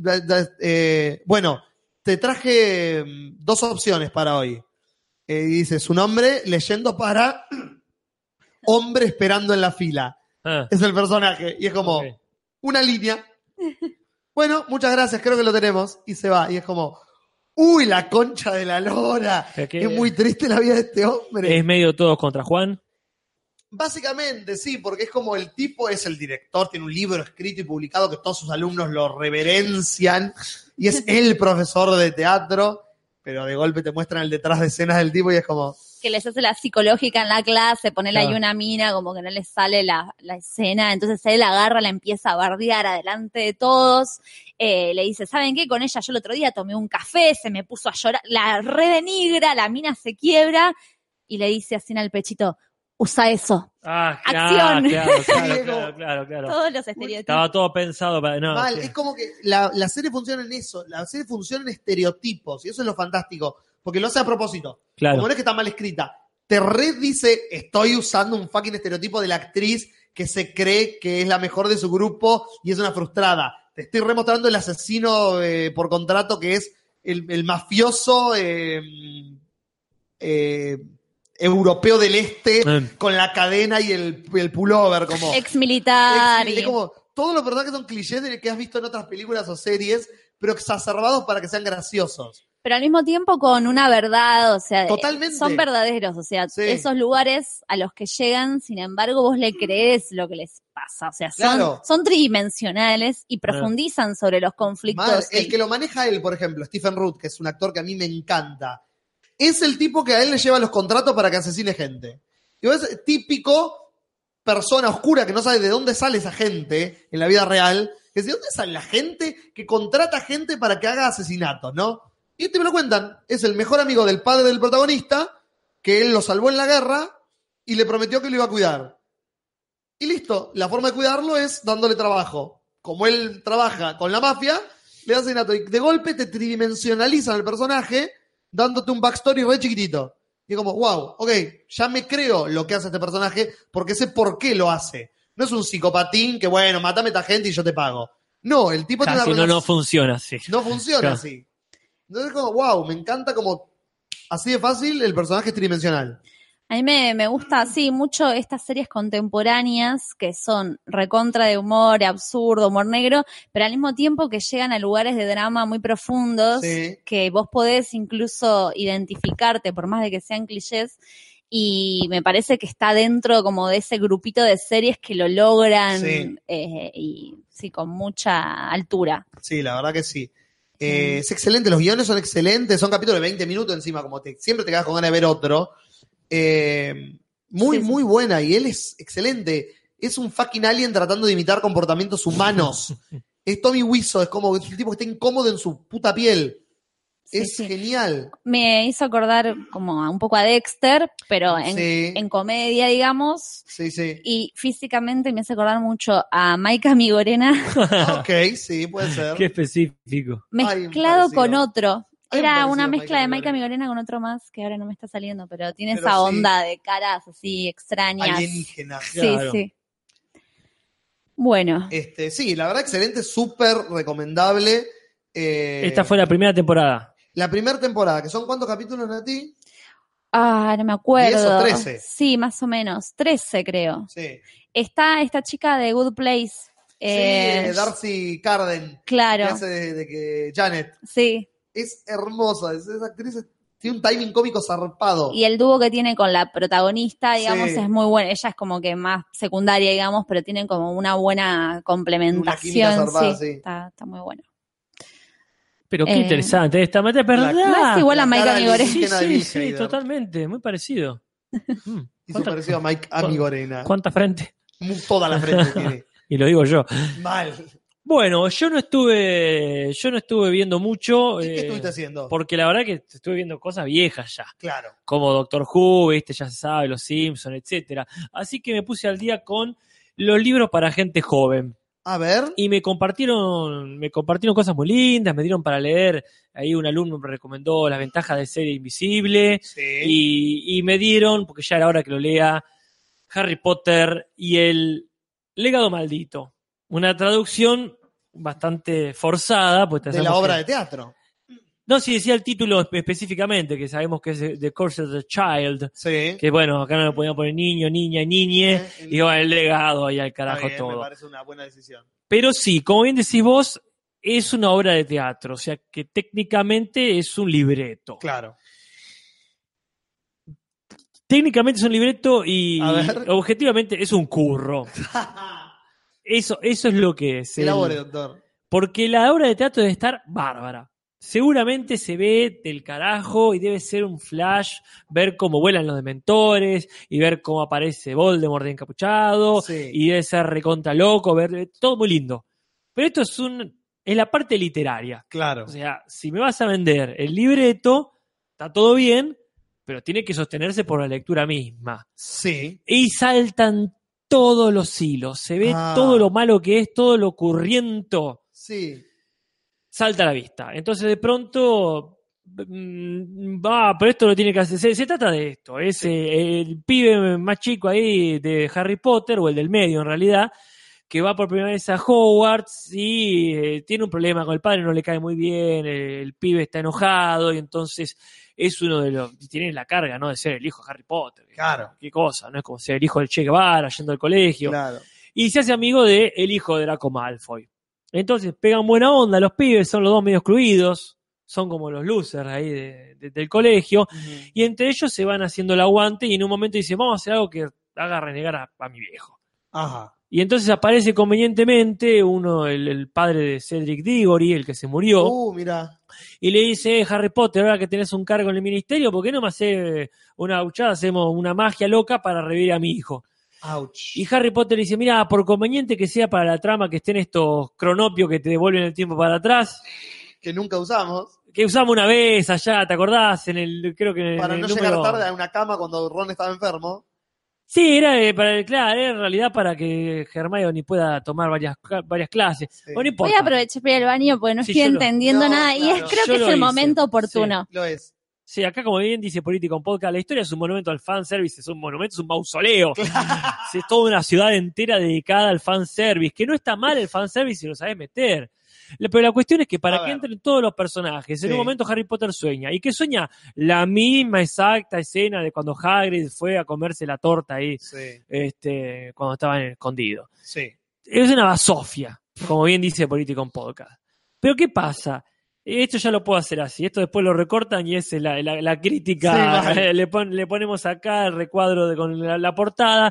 Entonces, de pronto, es cosas convenientes. Sí. Ah, no, no solo eh, usamos a morir estos, eh, estos relojes que te tiran para atrás, sino que aparte hay otro. Otro hay nuevo. otro. Y, y- y este tiene la limitación de 5 minutos. Y nosotros tenemos uno que no tiene esa limitación. Ah, Ah, y de pronto el hijo de Harry Potter tenía que hacer esto. ¿Por qué? Porque hay una profecía. Mmm, qué conveniente, señora, qué conveniente. Y todo así. De pronto está el hijo de Voldemort y en realidad es la hija que era la que apareció un par de veces por ahí. Bueno, dale, qué sé yo. Y de pronto aparecen los centauros y te tira la posta, pero te tiro la posta hasta ahí y no te puedo decir más porque soy un centauro. Y tengo regla de centauro que te puedo dar una idea aproximada. la pero... mitad caballo no me deja decir la verdad. Eh, exacta, es así. es Ok, no sabía esa regla de los centauros. Y según el centauro cambian. Claro. Es un espanto, señora. No lo lea. Vaya a verlo al teatro. Está en Broadway. Eh, va- se paga el pasaje a Broadway, se paga el pasaje al West End Claro. y le va a salir más barato que la terapia por haber tenido esta. No, es. Pero fanservice es poco. Tienen que aparecer todos, todos los personajes salidos y por haber. McGonagall con 87 años sigue siendo la, la, la directora ahí de, de Hogwarts y está bien porque. es- ¿Cuánto tenía Dumbledore? 148 millones. No, es Eh, cierto, eso sí. Es como que- que, son eternos los personajes, no Sí, tienen edad sí. real. Obviamente que aparece el cuadro de Dumbledore ahí para que Dumbledore diga unas palabras, pero todo, eh, todo forzado. Va, todo no, pero las cosas importantes están forzadas. Y así no se hacen las cosas. Ponele que los dos pelados que hicieron la, que los dos pelados que hicieron la, la obra, que hagan lo que quieran, pero está metida en Sí. todo esto, está JK. Está JK, ¿no? Está ahí poniéndole la Uf. firma. O sea que ya no podés, viste, tener esa facilidad para armar conflicto. Después, no está mal, por supuesto, pero es lo menos aristotélico que hay. Pasa el primer, segundo Claro. y tercer año de la escuela al toque. Sí. Y después estas cuestiones baratas que de pronto los personajes más chiquitos, a ver cómo podemos dar una vuelta de tuerca. Y si es un chiste, está todo bien, pero. Claro. Pero no, ponerle la, la mina que pasaba el carrito eh, de, de las golosinas Sí. ahí en el tren, de pronto era re importante, pero no era re importante, re importante para la escena. O sea, esa baratez Claro. de, de- pronto, no, yo tengo 190 años, estoy en este tren de que lo crearon y tengo serpientes o lo que carajo sea, no me acuerdo, en las manos. Y después, pará, pará, ¿qué la está flasheando? La está flasheando mal. Es como que tiró todo lo que le había quedado en el tintero de los siete libros. Pero- Y dijo, lo pongo acá, se va al carajo. Sí, así que bueno. Tiene cosas lindas, como está bueno ver los hijos de Harry Potter y cuál le salió, eh, le salió, cuál le salió bien y cuál le salió mal. Claro. Así que bueno. Pero básicamente es eso, es este muy, muy chato o muy volado de manera que, de manera que, que ya se ha visto aparte, ¿no? Los viajes en el tiempo está todo bien, ¿viste? Pero podemos seguir robando con eso millones de años. Pues bueno, así que sí. Yo lo, lo último que escuché así de Harry Potter fue en Mortify Guide. Hay una chica que cuenta que cuando era chica como que quería ser popular y como que descubrió que, o sea, escribió un blog, quería que su blog sea popular, otra época, ¿no? Estoy hablando. Y como no le iba bien, descubrió que, o sea, lo que funcionaba era todo lo que es erótico, porno. Claro. Y era muy fanática de Harry Potter, entonces escribió como una novela porno de Harry fanfiction, Potter. Claro. Este, y con eso su blog como que subió. Mm. No, acá, ojalá, le faltó eso acá. Que, sea- que sean adultos, que sean adultos más reales. Ahí Claro. está mucho esto de vamos a hacer un estereotipo, más o menos, eh, tienen un momento que hay una, toda una realidad alterna donde Voldemort no lo mataron, Ah. y entonces ahí dice, ay, y Ron no está junto con Hermione, y entonces ella es una re- resentida, es una profesora malvada porque claramente le hace falta pija, esa es la conclusión. Así que Dios. bueno, mm, no, no, muy desaconsejable a no ser como consumo irónico. Claro. Pero te, te digo, dos adolescentes fanáticos de Harry Potter hubiesen hecho algo, no sé si más digno, pero igual, pero más digno por ser adolescente Claro. haciendo un fanfiction. Muy bien. Yo estaba pensando, capaz que podemos ir directamente a Better Call Saul. Son las 11 y 20 de la noche. Perfecto. Y teniendo en cuenta que a mí ya directamente no me abre YouTube. Como que Uf. me aparece. Este quedó abierto, yo tuve la mala YouTube. idea Ya, de actualizar Ah, y no, fue sí. peor y nunca sí. más lo pude abrir. Así que, que sí, me parece que estas personas quedaron como del primer link, se abrió. Ah, Ah, están en un, En limbo, un atrapadas. limbo de YouTube. Sí, acá Wow. la- el chat sigue hablando con las creo que 39 personas que dice, sí, acá este, leí fanfiction mejores en internet, dice Verónica Olivares, y Kevin Coronel dice, sí, Better Call Saul. Así que vamos a Better Call Saul. Vamos a Better Call Saul. Eh, vamos a empezar. ¿Por dónde empezamos? Con la temporada número 4 de Better Call Saul. Sí. Habíamos quedado con una Kim quemada Kim por Quemada. de Mesa Verde, que Sí. este, se había partido el brazo y arrancamos así, con ella partida. Así es. ella. Capitulazo, ese momento donde empezamos a ver, como ese momento donde te vas durmiendo en la ruta o de Oh, donde sea, ¿no? sí. Que, bueno, Casper es un experto para que esto, esto de dormirte y mezcla- ir mezclando Oh. la realidad con Ahora no sé si estoy despierto de esto. Claro. este, que es hermoso como lo van mostrando, que tampoco te lo esperás hasta que choca. Es increíble ese microsegundo. Porque ya habían utilizado el recurso encima de las microsiestas de ella. Ah, Sí, sí, ya la habían Entonces, tirado. ¿cómo es hermoso Claro. eso? Sí, como sí. te ponen en ese lugar de tuc y cambia la escena y ella se durmió y se despertó y pasó Sí, un sí, tiempo. le había pasado con el despertador, ¿no? Que dice, bueno, me voy a dormir Claro. 20 minutos y hace tuk tuk y ya está. Y yo, mm, ahí sí, sí, Qué buen accidente. recurso. Lo usarán de accidente nuevo. alert. Y lo usan de nuevo hermosamente. Bueno, hablando de recursos, me parece como que acá explotan en esta temporada los recursos narrativos y cinematográficos, ¿no? Como si ya en, si en las anteriores, que no lo hacían, pero dudaban por Sí. jugar un poco, acá dicen, no, a la que- mierda con todo. y es un, ¿cómo se dice? Una ostentación de recursos, no sé, ese Sí. capítulo, el que arranca de ellos dos con ese montaje, Ah, con la línea en el medio. con Something Stupid, Sí, donde vos vas viendo la rutina, tipo un videoclip, arman, este, que vas viendo el paso del tiempo cómo, y cómo la pareja se va, eh, claro. sí. No, sí, en recursos es excelente como siempre la serie, como decís, cada vez mejor y cada vez más como pelando, como sí, ahora podemos pelar, ya está, la serie está sentada, los personajes están asentados, ahora podemos jugar con lo visual y que la gente disfrute de lo que disfrutaba en Breaking Bad también, obviamente, porque es la misma gente. Pero para mí acá le dan una vuelta de rosca, como que juegan Sí. mucho más y se arriesgan también. Sí, sí, sí. Hay uno que es tipo una película de los 70 acción, ¿no? Como estoy flasheando, como que empieza así, ¿Cuál? ¿Un capítulo? un capítulo, que empieza así como medio con una estética retro. Ay, no me acuerdo. Capaz que después yo en el recuerdo lo voy alimentando más. No. Pero No me acuerdo de la película de 70 de acción. como medio retro, así todo, como ¿Pero te los colores. No, me acuerdo como solamente la parte estética. Es, básicamente. No, la verdad que no recuerdo, pero sí, lo estético es fantástico. Eh, vemos poco del futuro esta temporada. Creo que en el primer capítulo y nada más. Claro, bueno, pero tampoco hemos visto mucho nunca. Y pero ha habido como más escenitas durante la temporada de él ahí trabajando en el Cinnabon. Sí, sí, sí. sí, sí. En este capítulo vemos una o dos veces. Cuando tiene el accidente, el accidente no sé, el, el- ¿cómo El sería? preinfarto, El digamos, preinfarto, sí. Vemos eso y no, no, no vemos mucho más. Más Por- sí, Del pasado vemos más, ¿no? Vemos Como- mucho el pasado, que no habíamos visto tanto de eh, su relación con el hermano antes de ser abogado, cómo Ah. se conocen con, con Kim, qué hacían ellos. Claro, un Eh, pasado más inmediato. Exacto. Porque antes teníamos los, los flashbacks, claro, llegaban a cuando era nene, los flash forward, estos eran también, contaban bastante. Sí. Ahora es como lo justo y necesario. Claro. Ya no es para robar con la serie y que nos Sí, encariñemos, no, pero pero eh, no, es un recurso para contar lo que hay que contar y nada más. y además es una hermosa excusa para traer de vuelta a Michael McKean para que haga del hermano Ah. que queremos Claro. todos que esté Sí. y tenía que morir, Chuck. pero no queríamos que muera, pero tenía que morir. Sí, Porque el- la serie empieza con eso. Nos confirma la temporada 4 que finalmente murió el hermano en el autoincendio que causó en su casa, que finalmente está muerto el hermano y ahí nos empieza la temporada. Mm.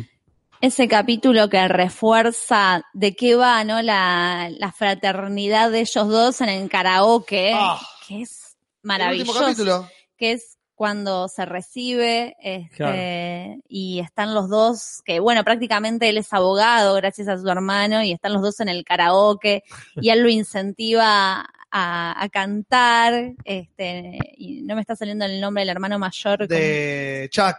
Chuck. Eh, y Chuck dice, no, no, no, no, y, no, dale, dale, dale, no, no, y de repente pela micrófono y lo opaca como una metáfora de todo lo que, Básicamente de esa con un lucha. Tema, con un tema que dice The Winner Takes It All. Ajá. que como el ganador se lo lleva todo y es como, amo que no sean sutiles en estas cosas.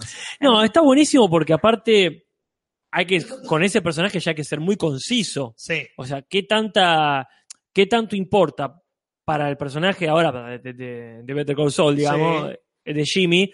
¿Qué tanto importa lo mucho que lo niega? O sea, a- hasta, a- hasta antes de ese flashback, yo decía, ahí está bien, le salvó las papas un par de veces, tuvo toda esta cuestión de la lástima cuando, cuando estaba enfermo, Sí. pero en realidad uno no tenía mucho background para ver qué tan hermano, qué tan buenos hermanos eran. Ese momentito en el cual eh, Jimmy está encaminando su vida, que es este cuando, cuando se empieza a agarrar el patatús el hermano, Sí, eh, fue clave para mí. claro. Que ellos hayan, hasta último momento, hayan compartido algo lindo, te hace mm, más claro el contraste de que ahora le chupa un huevo el hermano muerto. Claro. Porque de hecho lo dice. Sí. Cuando Kim le dice, che, ¿no hablaste de tu hermano con los ¿Por colegas? carajo voy a hablar de mi hermano? Ya está, ya murió, paso adelante. Dios. Y después está el otro flash forward, este de cuando ya está Saul Goodman, Sí. eh, el momentito, Ah, claro, tenemos un momento Saul Goodman esta temporada, es cierto. cuando, cuando ya está tomándose el palo con esta, con esta, Una escena extra que no vimos en el capítulo en el que él se va a la mierda. claro, claro, cómo, cómo logra borrar toda evidencia y huir para la, la- para, para, el- para no me acuerdo dónde. Para Omaha. Para Omaha. Este, yo me había olvidado, mira que mi memoria es una mierda en ese sentido. La vi a la secretaria dos temporadas de Better Call Saul y me había olvidado que era la secretaria en Breaking Bad. Me había olvidado que era el mismo personaje. Ah. Que era porque es otro personaje en Breaking Bad. Es como que está toda superada la mil chupa Claro. todo un huevo. Y me había olvidado que era la misma. Y fue Claro. como, wow, cierto. Como me vinieron todas las imágenes de Breaking Bad de golpe. Fue como, es la que lo caga a pedos a Walt en el- la sala de espera, es cierto. Pero, a ver, cuando él le da una tarjetita y le dice, cualquier cosa, llama acá, que le dice, fíjate que mm, eh, si precisas un abogado, precisas asistencia, no sé qué, te da una tarjetita. sí, No puede ser Kim, porque la secretaria la conoce. claro. ¿Quién será entonces que le deja la tarjetita? Hamlin. Ah, puede ser, es verdad. Puede ser Hamlin. Lo lindo igual de, que quería volver a la secretaria, Sí. es que igual empiezan a hacer porque le dice, como le pide plata, y es hermoso, le dice, no, no, ¿qué me vas a dar esto a mí? Vos, mirá todo lo que tenés, Claro, dame. Le tira 20 mangos y dice, a la pelota. Como que empieza a crecer ese personaje, va Sí. a formarse ese personaje ahí. Sí, sí. Bueno, Este, se acaba de, porque ya terminaba la, como que debe tener un tiempo límite Sí, una- una Instagram, hora. Ah, ¿no te deja transmitir más de una hora? y ya mi celular está muriendo de batería, Ah, el mío así que sí, el mío también, no le queda No, batería. sea, el, el mío está, ¿eh? lo podría enchufar de última. O sea, probar a enchufarlo. Mm. ¿Te acordás las veces que enchufamos cosas en lo de Casper, Nati? No, no debería haber problema, pero bueno. Yo si quieren pongo acá el mío. Dale. Dale. Está bien de, está bien, está bien, está bien. Está bien. Vamos acá, te lo paso, Nati, no sé si. Dale, vamos a seguir transmitiendo por Instagram mientras transmitimos también por YouTube. Este, Sí, acá Ramiro se volvió YouTube, pero traen, ustedes no compren mucho, Parece que chicos. volvió YouTube. Lumen nos dice que volvió YouTube también. Estaría, estaría volviendo YouTube. Ajá. Vamos a ver, acá Y no. se volvió a caer ya, dice la Coria. Les dije, muchachada, les dije, no se confíen. En mi celular no volvió una mierda YouTube. Ajá. Mm, a ver. Está muerto, chicos. Ay, Agregar continuo de historia. Está como que Sí. se ve la Matrix de repente, Mal, se ven no, estamos viendo los hilos. Códigos y vivo. cosas. Comprobando la conexión, dice acá.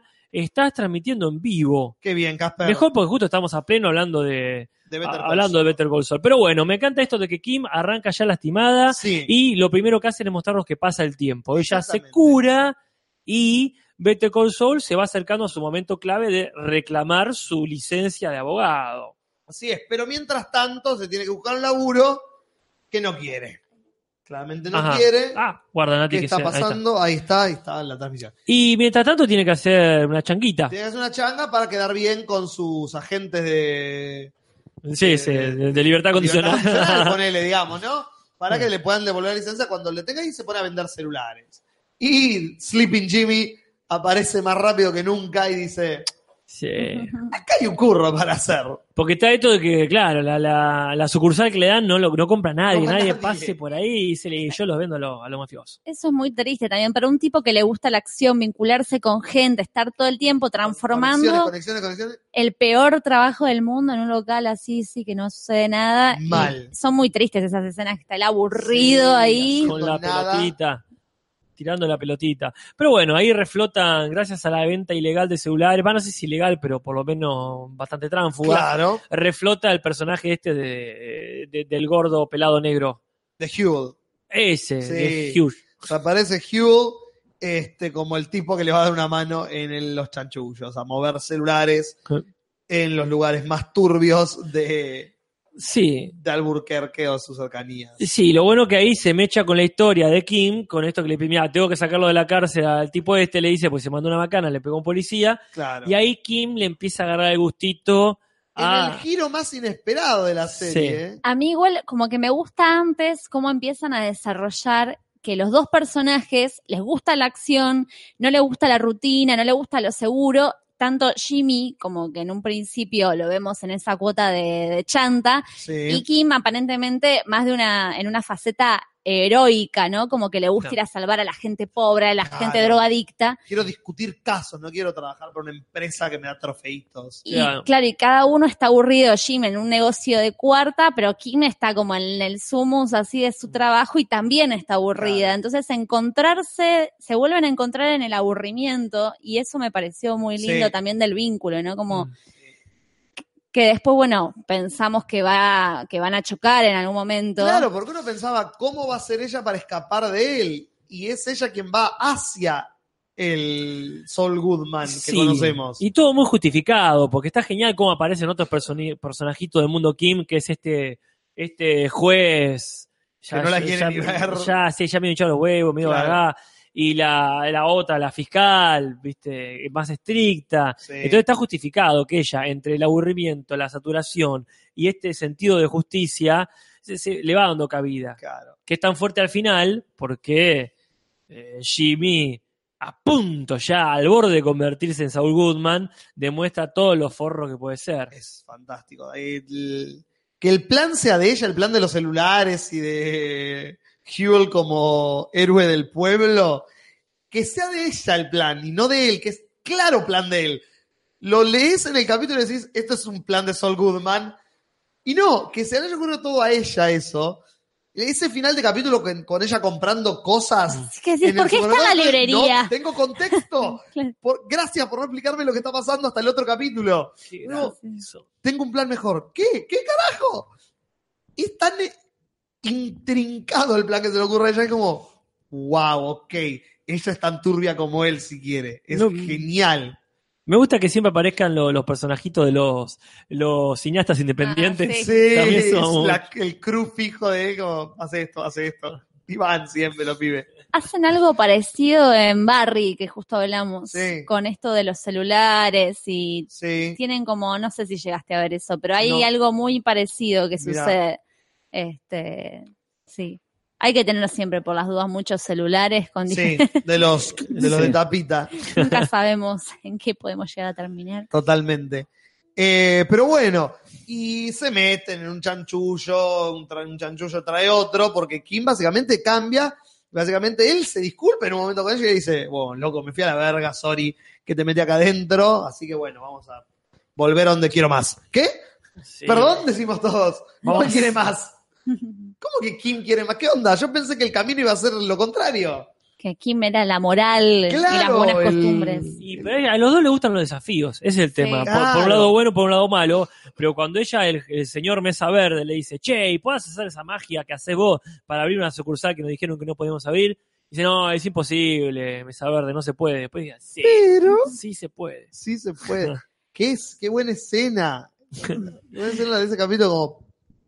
los planes de ella son como más del ojete que los de él. Eh, Vieron que está la página, la página de, del pastor este evangélico que Sí. supuestamente es este personaje, Sí. está en internet, de verdad. No Ah, jodas. como hicieron la, la página posta de, en Breaking Bad de Claro. donarle a, Sí.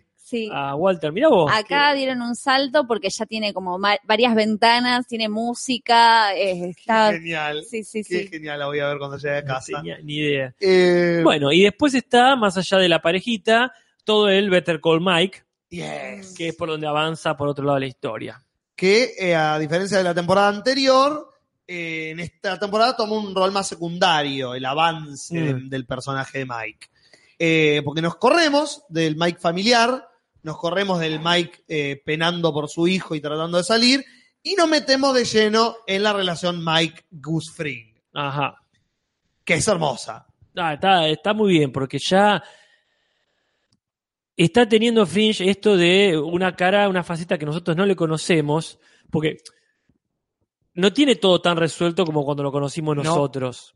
Y, y tiene y le saltan y tampoco tiene el frente tan claro. Ah, es vencer a, Salamanca. claro. No, no sabemos por dónde va a venir. Está en el momento donde dice, ya fue, me juego todo y me expando. Claro, Ese momento de la expansión como nunca lo vimos. exactamente. Entonces hay un momento donde incluso aparece el personaje este, el super nerd, Gale, que, que hasta Sí. él, viste, medio le corta el rostro. Arranca Mal. como todo bien, y en un momento dice, che, ¿y podemos hacer esta cosa? No. Te dije que no. Y se Uh. queda colgado. Dice, uy, este tipo hasta qué punto está rayado, claro. hasta qué punto la tiene clara y hasta qué punto tiene miedo. Mal. Eh, y también nos muestran otro, eh, otra faceta de Gale, justamente. Ajá. Que lo veíamos como este tipito, este químico, que bueno, está haciendo una plata trabajando. Y acá lo vemos como un tipo súper. eh, como que el tipo quiere estar en el negocio de la droga. Como que las dos veces que aparece en el- ese capítulo y en el último capítulo, Ah. el tipo es como que lo está empujando a gas, como, sí, esto se puede Está hacer. entusiasma, le gusta. mal, digo. como que el tipo quiere estar en el quilombo, como una solo una pobre víctima que terminó con un tiro en la frente. El tipo le encantaba estar en ese rol y como que tridimensionaliza más el personaje y el actor es tan zarpado Mm. que cada vez que aparece como el spin-off del spin-off quiero que sea de este personaje, porque va a haber un spin-off de un spin-off. Yo sé. quiero que el del alemán ingeniero que Werner, diseña todo, sí. me encariñé, igual no va a suceder porque es algo- que hagan un flashback Claro, de el él. spin-off del spin-off, claro. Claro. Va siempre Este- para atrás. Vince Gilligan ahora decidió que hace una serie, introduce un personaje nuevo y hace el spin-off de ese personaje nuevo. Claro, pasa esto que el- la apuesta de, de Fringe es hacer el Laboratorio la, de claro, droga. la cocina de meta más grande de, de- de toda Estados Unidos. Claro. Y bueno, para eso viene todo el- el- los alemanes. Es increíble que a Vince Gilligan se le haya ocurrido. Como el tipo, yo no sé, yo creo, ¿sabes? Que el tipo es tan enfermo y tan obsesivo que cuando escribió Breaking Bad escribió esta escena. Ah, Porque el tipo, listo, eh, Gus Fring es un súper narcotraficante, tiene un súper laboratorio. Bueno, monta el laboratorio, filman las escenas, etcétera, etcétera. Viene Breaking Bad y dicen, che, ¿y cómo logró esto? Y el tipo se piensa y guiona, y guiona la logística de cómo hacer un laboratorio subterráneo Claro. Y te lo muestra en la serie. Es como, Es que ¡wow! eh, la genialidad me parece que está, está en descubrir todos los pequeños o posibles conflictos que pueda haber. O sea, ¿qué elemento, a diferencia de otras producciones, como cierta obra de teatro, No, de cierto volvé. mago, ladrón, que es cómo podemos encajarle conflicto para seguir lucrando, acá es tranqui. ¿Qué conflicto puede surgir? Y de una pavadita, que uno dice, ya está, está resuelto, ¿qué problema hay? En Claro. el sótano hicieron una, una cosa de anfetamina. No, el conflicto de la temporada para Sí. Mike va a ser construir eh, un pozo para hacer la cocina Mal. de meta. Y ahí Y ahí- aparece Werner. Claro, y vemos cómo se humaniza eh, en este vínculo que genera con este ingeniero alemán que está ahí, después de muchos años de estar casado, en una relación súper, parece como hermosa, con una, con su esposa, de repente termina ahí con un montón de tipos en ese sótano, aislado completamente del mundo, y como Mike, hay algo como que se empieza a Se identificar identifica completamente. Sí, sí. como que ve un amigo que hace rato capaz que no tiene, o sea, que no- hace un montón que no se juntaba a tomar una cerveza, como en esa escena donde Y puede- baja la guardia. Baja la guardia. Y Mike, raramente lo vemos bajar la guardia. Porque a la primera de cambio, en la escena del bar, el Mike de Breaking Bad le hubiera pegado mínimo un tiro en la rótula para que eso no vuelva a ocurrir. Claro. Acá, que acá está cómo se justifica esto, sin echar todavía directamente con Breaking Bad, pero la actitud que tiene Mike siempre con Walter. Esta idea de no te dejo pasar una, no somos amigos, lo tiene que dejar clarito. ¿Por Sí. qué? Bueno, por esto. Ya, Pero ese claro. es agarrarse de algo que no hace falta explicar. El tipo es un amargado, punto. No tiene que explicar nada de lo que pasa en Breaking Bad. Pero ¿por qué no? ¿Por qué no? Tuvo una relación, un vínculo que lo dejó todavía más, más lastimado. Claro. Volvió a YouTube. Volvió YouTube, bueno, sí, pero están diciendo, sea están diciendo que sí, que no, que nunca que te no te decides. A Ah. mí ahora me agarró que hoy, después de que se cayó, no me agarró Sí, más. bueno, en a mí este se me apagó el celular, así que no voy a, no voy a Ah. saberlo. Sí, Eh, yo mi computadora ni la toco. No toqué, no la miré fijo. No sé. Casper. Eh, pero sí, es excelente eso. Bueno, también es el hecho de, bueno, el viaje de, de Mike es, no, también. El viaje de Mike es justamente ese. El tipo baja la guardia y la caga. Les hago una pregunta Sí. como para meternos más como en, en otra cosa, pero A ver. dentro del tema. Si a ustedes les pasara, como este último capítulo, donde está eh, el ingeniero alemán que va a juntarse con la esposa y se, se va hasta el aeropuerto, va al aeropuerto, no, a un hotel cerca del aeropuerto para encontrarse y sabe que lo van a matar, ustedes, si están en ese lugar, ¿hubiesen cagado a puteadas a la persona que aman para que los odie, para que se vuelvan a su país de origen? ¿O hubiesen preferido eh, arriesgar su vida y la de la otra persona y decirle, no, mira, está pasando esto?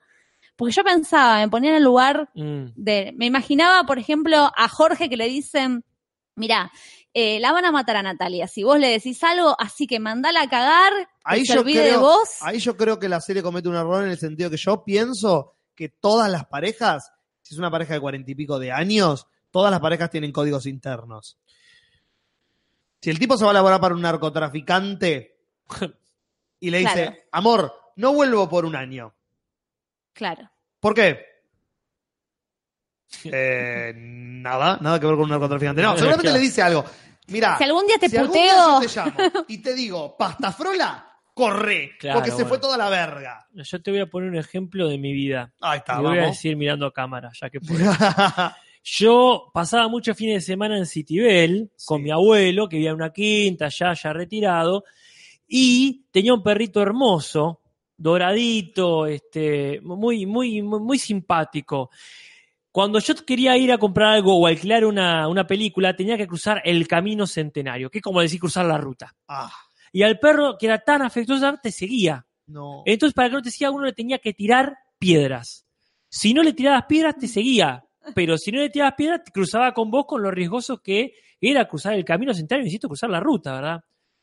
Una vez no le tiré piedras. Oh, Cruzó bien, alquilé la película, todo, y cuando volvimos, lo agarró un auto y lo No. recontracagó matando. Lo arrastró media cuadra y lo mató. El tipo bajó, me trató de ayudar y dijo, pibe, así como está, no se va a levantar más.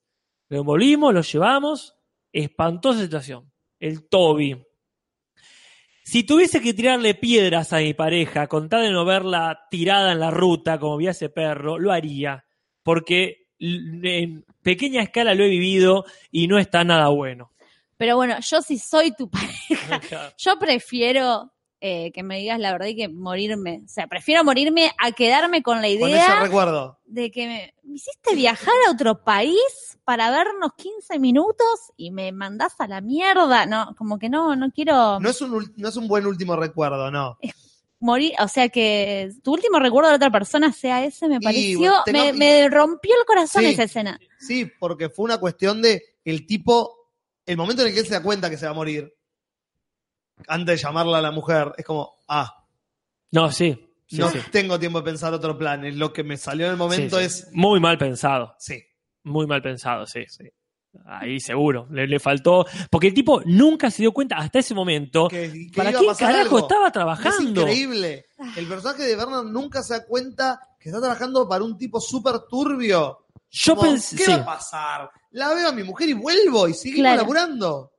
Aparte piensa como que lo va a echar, ni en pedo se imagina que lo van Bueno, a matar. pero ahí parte de la responsabilidad de eso es Mike. Claro, Porque Claro. si Mike hubiera sido el Mike que nosotros conocemos, claro. Bernard se hubiera dado cuenta que ahí no se jode. Claro. Acá es un Mike que, bueno, quieren salir tus chicos, los llevamos para afuera. Claro. Uno se zarpó. Bueno, yo le pago al coso y se va a la casa a dormir, no pasa nada. ¿Querés Oh. hablar un tiempo más con tu mujer? Dale, habla. Como que da y da y da. Y hasta la mierda. Se mete la pata. Ah. Y ahí Bernard dice: Ah, esto era en serio. Y Par- anda a ver las estrellas, Bernard. Yo la, la voto como una de las escenas más dramáticas de toda la serie, esa. Sí. La de la muerte. Sí, el alemán es. No, no conozco al actor, pero me pareció que es una creación zarpada. Y aparte ya venía todo ese capítulo. A mí la muerte que más me dolió posta es la del pelirrojo que atendía al Western Union. Mal, pobre flaco. Esas cosas de, de la, de la mafia que Sí, que- estabas en el lugar y el momento recontra equivocado, ¿no? Cuando estamos hablando de ese momento donde buscando al alemán que se escapó, Mike pasa por un Western Union donde le mandaron plata al alemán y, y hay un coloradito que por ayudar, tratar de ayudar, se compromete demasiado. Y cuando Claro. viene el otro, el personaje del cual ya vamos a hablar, el don Ramón este Salamanca, Sí. y ahí le dice, ¿vos te pensás que te voy a engañar? Me voy a meter por arriba del techo, voy a bajar, te voy a pegar un tiro y te voy a sacar la información como se me cante a mí. Exactamente. Eh, y bueno, ese es el viaje de Mike, básicamente, porque lo vemos por primera vez desde que mató a los policías que mataron al hijo, cometer su primer asesinato a sangre fría. digamos. Ensuciarse las manos. vemos cruzar esa línea que hasta ahora él se negaba a cruzar. Y contra su voluntad también, porque él estaba involucrado efectivamente. Contra o su voluntad, pero protegiendo a un tercero. Claro. Porque él lo hace porque sabe que Frink va a matarlos a los dos, Sí, sí, a la sí. mujer y a él. Sí, Sí. y si no, a él, a Mike también. Y sí. Y bueno, esa última escena de ellos dos, que Gas lo mira a Mike, es como, Ah. sabemos que la temporada quinta va a ser Mike tiene que recobrar la confianza de Gas que la perdió completamente. Claro. Ese va a ser el viaje de Mike en la nueva temporada. Porque se nota que Gas lo mira como diciendo, Mm, una vez la cagás, mm. dos veces no la contás. Y Mike es como, concha de la lora. Lalo. Lalo. Eh, Lalo es otro personaje nuevo. O sea, Nacho lo desplazan un poquito ahora. Nacho, no sé qué pasó. Yo no leí muchos artículos, pero algo debe haber pasado. Porque Nacho, que ya vamos a hablar, casi que no figura esta temporada. Al principio de la temporada un poquito más, pero va bajando, bajando, bajando, y en los últimos dos capítulos no aparece. Como actor estaba empezando a comprometerse con varios proyectos, ¿no? Como que estaba... sí, ahora este es uno de los malos de Spider-Man. Claro. y capaz que tiene que ver con eso. Qué cagada. Y aparte él hablaba mal, ¿no? En castellano ya me olvidé, pero... Hablaba. eh, No, No. zafaba, zafaba. Porque por- zafaba. por ahí- No, no era eh, Giancarlo Espósito, que directamente no habla español. Eh, quisieron empezar como a renovar el elenco con gente ser. que hable mejor, Pero- porque le rescatamos que habla muy bien en español este Sí, personaje. eh, lo que pasa es que es latino, el actor no solo es latino, sino que es. eh, Es casi latino. es latino, no, es el que hizo de Santos en la versión mexicana de eh, los Ah. simuladores. Este muchacho que ahora no me acuerdo el nombre. Eh, Sí, no. mientras Casper Sí. con Instagram lo enfoca a Lumen, Sí, sí. que es lo único que se ve en el plano que puso Casper. Sí, de hecho, y casi que ni se ve porque está destapado de cosas. Claro, encuentras tu lumen. Sí, mi, mi celular tiene eso que lo tocas un poquito y ya apretás algo que no querés apretar. Sí, Entonces, es, es una molestia grande. Pero bueno, vos habla tranquilo que. Eh, pero bueno, decíamos. eh, y Nacho desaparece, se vuelve, se va más para atrás de la trama. Lástima porque estaba llegando a lugares interesantes el personaje. Eh, lo que sí vemos de Nacho, como para hablar chiquitito, es en este paso del tiempo lo que logra el muchacho. Esta vida privada de Nacho, que de golpe lo vemos entrar un loft de la concha de la lora con dos drogadictas en su sillón, un plasma gigante, una habitación enorme y una caja fuerte repleta de Pero- mucha plata Sí. y dos documentos, uno de él y uno de su padre, Eh, con otro nombre y otra localidad.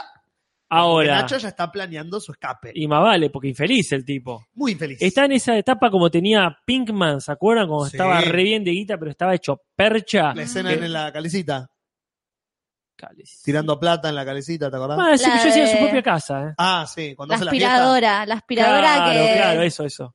Pero bueno, es este. Es así, el Sí. dinero no hace la felicidad. Pero bueno, La llega aspiradora Lalo que- robot, le digo a la gente porque no, a usted les dice la seña. y- Ah, Sí. claro, justo no te, no te enfocaba la. A ver robot. si puedo hacer esto. No, no se va a ir está bien. Ya Chao. estuvo bastante hacia acá. Ok, no, sí, digo porque. Sí, este, cierto. no, la verdad que no, no. Para mí cada tanto tenemos que aparecer así. como- Mm, sí, bueno. Mm, mm, me enfoca la mano a ti. Pues yo me, me siento. Estoy acaparando. está. Ah, mira, ¿Querés está toda acaparada. angelada. Está Sí. toda angelada ella con Por la luz de atrás. Sí, Vos danzana, Entretiene Sí, elige- Me no- distrae mucho a mí la cámara. Sí, Ah, claro. No, Hoy hoy estaba haciendo manitos, estaba haciendo una danza con la mano sola, como, No. che, la perdimos a Nati, chicos. Ah, sí, acá Ronit Kremer dice, sí, me hizo acordar a Pinkman cuando estaba drogado y en la casa. Claro. Drogado y en la casa.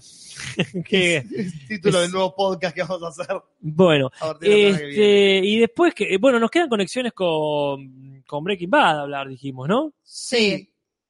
Eh, ¿Qué nos pero queda? vamos a Lalo primero. Ah, sí, perdón, no perdón. llegamos. No, no llegamos, estábamos ahí. Porque eh, Nacho desaparece porque aparece la figura de Lalo. Lalo es un, so- un Salamanca, Ajá. otro Salamanca más, un sobrino Sí, de Don Héctor, que viene a ver cómo están las cosas. Sí, Porque el viejo está medio muerto, hay que ver qué tan muerto está. sí. Los pelados tienen otro distrito, no sé dónde, dónde laburan, pero ¿Cómo? están- los pelados, los Los mellizos, pelados están aparte, son, los llaman cuando las cosas se ponen heavies. como se este, ponen peluda, irónicamente. Exactamente. Y le, está Lalo, que es, parece un poco turbio. Y, ¿Por qué? No sabemos. Sí, sí, sí. ¿Qué quiere? Eh, ¿Quiere paz o quiere la guerra? y Qué parece guerra. que dice, vamos a matar a todos. Y yo creo que quiere armar un quilombito hermoso. Y tiene eso medio rebuscado, pero está bien cuando le cuenta la historia. ¿Te acordabas de ese tipo que le cuidábamos la casa, que coleccionaba muchas antigüedades, y antigüedades de hoteles, antigüedades de mostrador de hoteles? Antigüedades de conserjes. Cuestión que, tío, te traje acá la- el aparatito para completar tu personaje.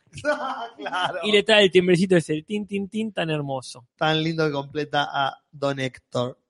Eh, pero sí, un tipo turbio que quiere el quilombo, porque lo que hace en el último capítulo, yo al principio fue como, ¿para qué está haciendo? ¿Para qué se está metiendo en lo del alemán?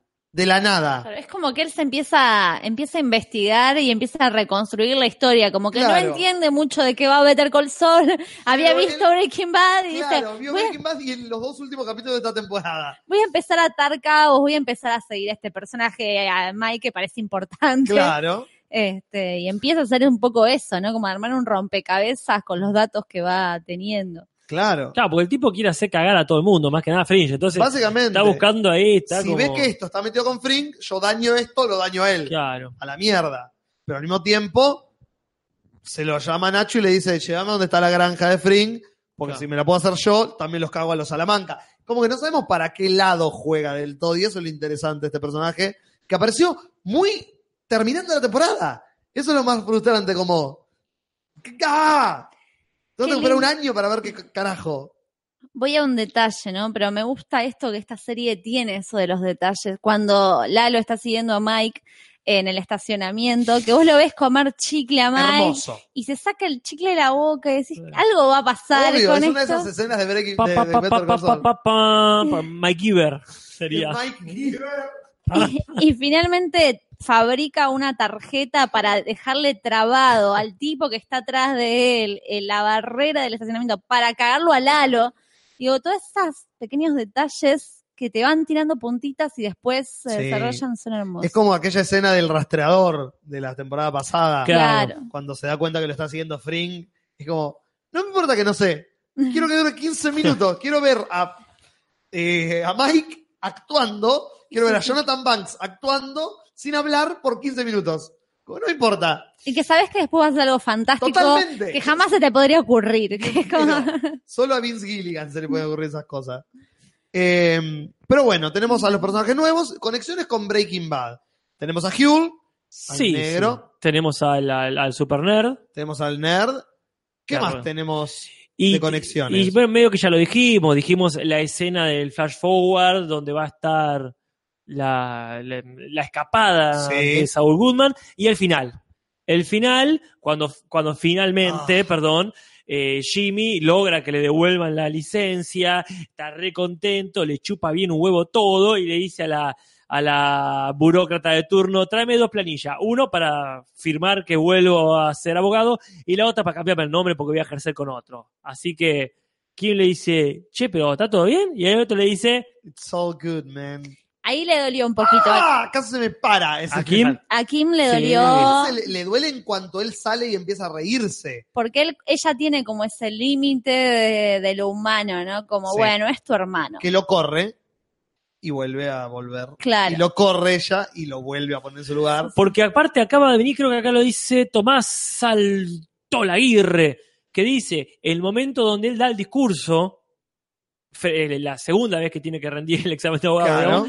que da el discurso, que empieza con esta carta, ese truco barato, que aparte cambia mucho la actuación, se nota que está actuando de que actúa. Sí, ideado por ella encima. Sí, sí, y después dice, no, no, iba a leerles esto, pero es un golpe bajo. Y empieza esta, este momento de él sincerándose, o parece que se sincera, y, y uno lo, lo enternece. Sí. Y ¿Te la, sale- te la crees como público? Sí, no sé si te acordabas más o menos cómo era. Sí, sí, cuando dice que el bueno, mi hermano, Hmm. yo soy abogado, yo no soy, no tendría que ser abogado, y mi hermano era bastante hijo de puta. Como que empieza a hablar honestamente del hermano, Claro. como era bastante turro, todos sabemos que era bastante turro. Y los abogados que era un pueblo chico, todo lo conocen, dicen, Mm. y la verdad que sí, tienes razón, Mm. pero él quiso y yo por él.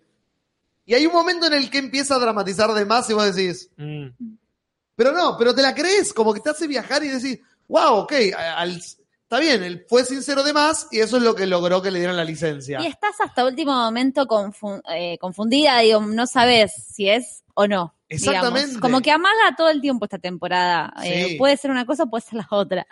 Y ahí es cuando salen y él empieza a cagarse a risa y ahí Kim se frena en seco como, Uf. No, he creado un monstruo. tal cual, tal cual. ¿con Porque quién es eso, porque es ella la que lo lleva a ese lugar. Porque es, vamos a conseguir la licencia como de lugar. ¿A como de lugar? Le dice él. Ok, mitad tu idea, mitad la mía.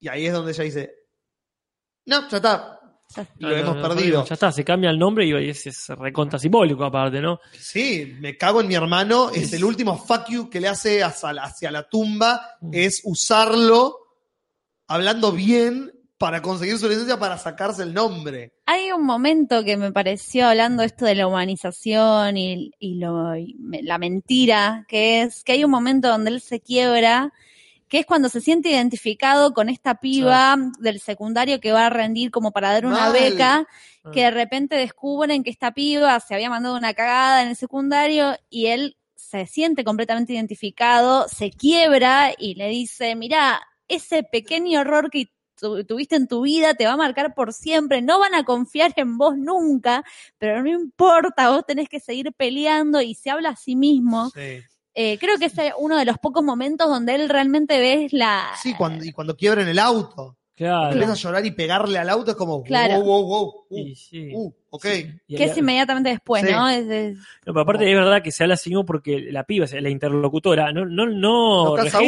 Claro. Lo está mirando como señor, ¿de qué me está hablando? claro. Y él le tira, le tira y es verdad, está hablando para él. Y explota, muy bueno, sí. Sí, sí, excelente. Acá Ezequiel Varano dice, hola, hace mucho que arrancaron. Y nosotros a, la- a las 10 de la noche, señor. ¿Qué le O'clock. pasa, Varano?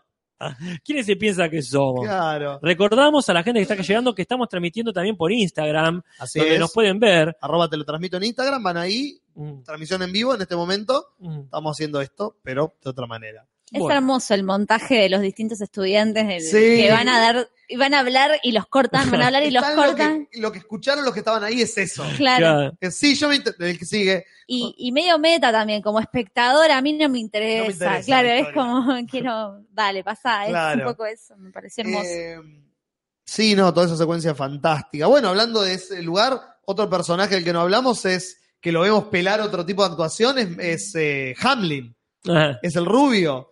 Que Eh. todo lo armado desaparece Sí, sí, de su cuerpo cuando Jimmy utiliza el... Lumen el- se ríe acá. Sí, porque yo muevo el micrófono cuando hablo. Mi caudal vocal es tanto que se escucha, no te preocupes, Lumen. No, dice que... Pero lo lo quiebra, hace, sí.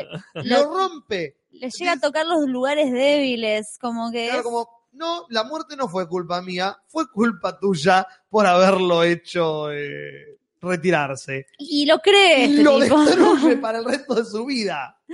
Sí. Y ahí vemos a un rubio todo hecho mierda. Sí, porque el momento que más me gusta de toda esta temporada, creo que es esta, cuando lo encuentran en el baño, ¿verdad? Sí. Ese es el momento eh, más lindo de todas las temporadas de, de- de- de Alexander Hamilton. The what? ¿De? Hamil. No, De ¿cómo es? Hamill. Ja- De ese, eh, ese, eh, Mark Hamill. Mark ¿no? Hamill, Sí. Eh, que cuando, lo, que cuando le, está, le está poniendo onda, que dice, che, te- que, que medio que también le da lástima a, a Saul Goodman. Te voy a recomendar un terapista. No, ya, ya tengo, ya tengo. ya tengo, te- voy dos veces por semana, tranqui, tranqui. Y dice, uy, está hecho percha el tipo este, cómo pela Y actuación. no ahí, puede no divertirse Jimmy con la situación igual un poquito. Es como, Y es mirá lo tan estoico el pelotudo. Acá Tomás dice, para mí supera, aunque, aunque por poco a Breaking Bad. ¿Ustedes qué opinan? Yo creo Sí, pero por otras razones. Claro, sí, es otra cosa. Lo supera en la, eh, a ver, no quiero ser eh, tautológico y decir Sí. lo supera en las cosas que lo supera, pero claramente en donde hace foco ha tenido la inteligencia de, de, de mejorar. Cosas que a lo mejor, permisos que no se podían dar, en, la- en las partes que no son de acción, en, en la elaboración de los personajes, incluso de los personajes secundarios, se da ritmos y es mucho más bella también Sí. ya no es tanto ingeniosa, mira los planos que hago, qué ingenioso. Sino es que mirá que, qué lindo, qué placentero que puedo ser. El mundo se está cayendo y acá la ruta está fenómeno. Claro.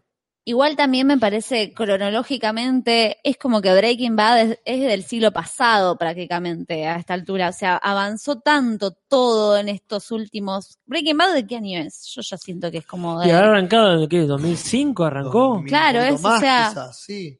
principio de siglo, pensémoslo así, Y como sí. que ya pasaron. Casi 20 años. Claro. Ponele que fue 2008, no me acuerdo, la verdad, pero ponele que fue Sí, 2008. 2008, 2010, Tiene ponele, 10 como mucho. Entonces es como que sí, que para la época Breaking Bad generó como una ruptura y otra forma de contar historias, pero me parece que, Mm. bueno, a esta altura Breaking, eh, Better Call Saul ya está, está co- con, eh, re contemporánea a lo que está Sí. pasando y analiza y tiene otro lenguaje eh, Claro. que, que va ahora, digamos. como- Pero yo coincido también un poco con lo que dice Casper de, al ser una serie más del viaje de una persona a convertirse en otra, eh, y no ser una serie de acción, como era Breaking en el sentido de un narcotraficante que tiene que lidiar con otros narcotraficantes y va a haber explosiones y muerte y tiros, la serie puede detenerse a oler las rosas. Entonces, eso que dice Casper de que es más tranqui, los paisajes y eso, eso es lo que lo hace más grande, que es más eh, profunda en los personajes. Que Breaking Bad tenía cada tanto que explotar. Cada dos o tres capítulos Breaking Bad explotaba. Acá Better Call Saul dice, acá no voy a explotar en toda la temporada. Fuck it. Y donde explota es, porque, eh, de hecho Breaking Bad a veces explotaba literalmente, ¿no? Sí. Pero en la explosión de Kim, que es este choque, por ejemplo, Sí. fue bueno, eso y tranqui, fue un choque, Sí, no fue de otro, claro. otro mundo que de pronto le metieron una bomba en el auto. Claro, no, no. Tengo un miedo por Kim yo. Sí, Kim todos, está todos, muerta. todos Kim está putamente muerta. Igual Sí. que la hija de Mike. La hija de Mike me da miedo también. La hija y la nieta de Mike. Ah, la, la, la hija política. Sí, la, perdón, sí, la. Sí, pero no sé, no, pero, pero ellos estaban, ¿Aparece en estaban Bad ellos. O aparece una figura. No, nosotros, sí, recordemos lo que decíamos nosotros, que en Breaking Bad están muertas y que él las ve Ah, como parte de su esquizofrenia, por supuesto, ya potenciada por la muerte es de su amigo. Eh, sí, sí, sí, ya después, de- después de haber matado al alemán empezó a desarrollar partir de ahí, una- había- un brote psicótico. Sí, no sí. sabía esa teoría de internet que había. Sacate, sacate el gorro de aluminio, Castor. Pero Eh, bueno, Es lindo cuando lo muestran hablando en alemán a Mike. Es Sí, como- que Ay, los sí. ocho meses el tipo aprendió alemán. Como obvio que aprendió alemán. Bueno, Bueno. iríamos cerrando, ¿no? Ya son las 12 y 5. Eh, sí, iríamos, lo que nos quedaría es eh, lo que pensamos que va a pasar, ¿no? Claro, Como hipótesis. teorías, hipótesis de, primero, ¿será como Breaking Bad y serán solo cinco años y la próxima será la última? ¿O le quedan más patas? esta fue a la que temporada. La cuarta. ¿Esta fue la cuarta? Claro. Bien. Para mí es re difícil esta serie, como que está todo el tiempo amagando, como que puede ser todo el tiempo cualquier cosa, entonces me parece muy difícil predecirla. Sí, quizá la, la temporada que viene es los casos de Better Call Saul y empieza a ser un abogado y empezamos a ver eso. Una sitcom. Claro, Claro, una el caso sitcom. tipo la ley del orden, el caso de la semana, pero Claro. más corrupto cada vez. Bueno, Bueno. yo pensaba eso, que cuando sale Better Call Saul pensé que iba a ser eso, una sitcom de abogado. Claro.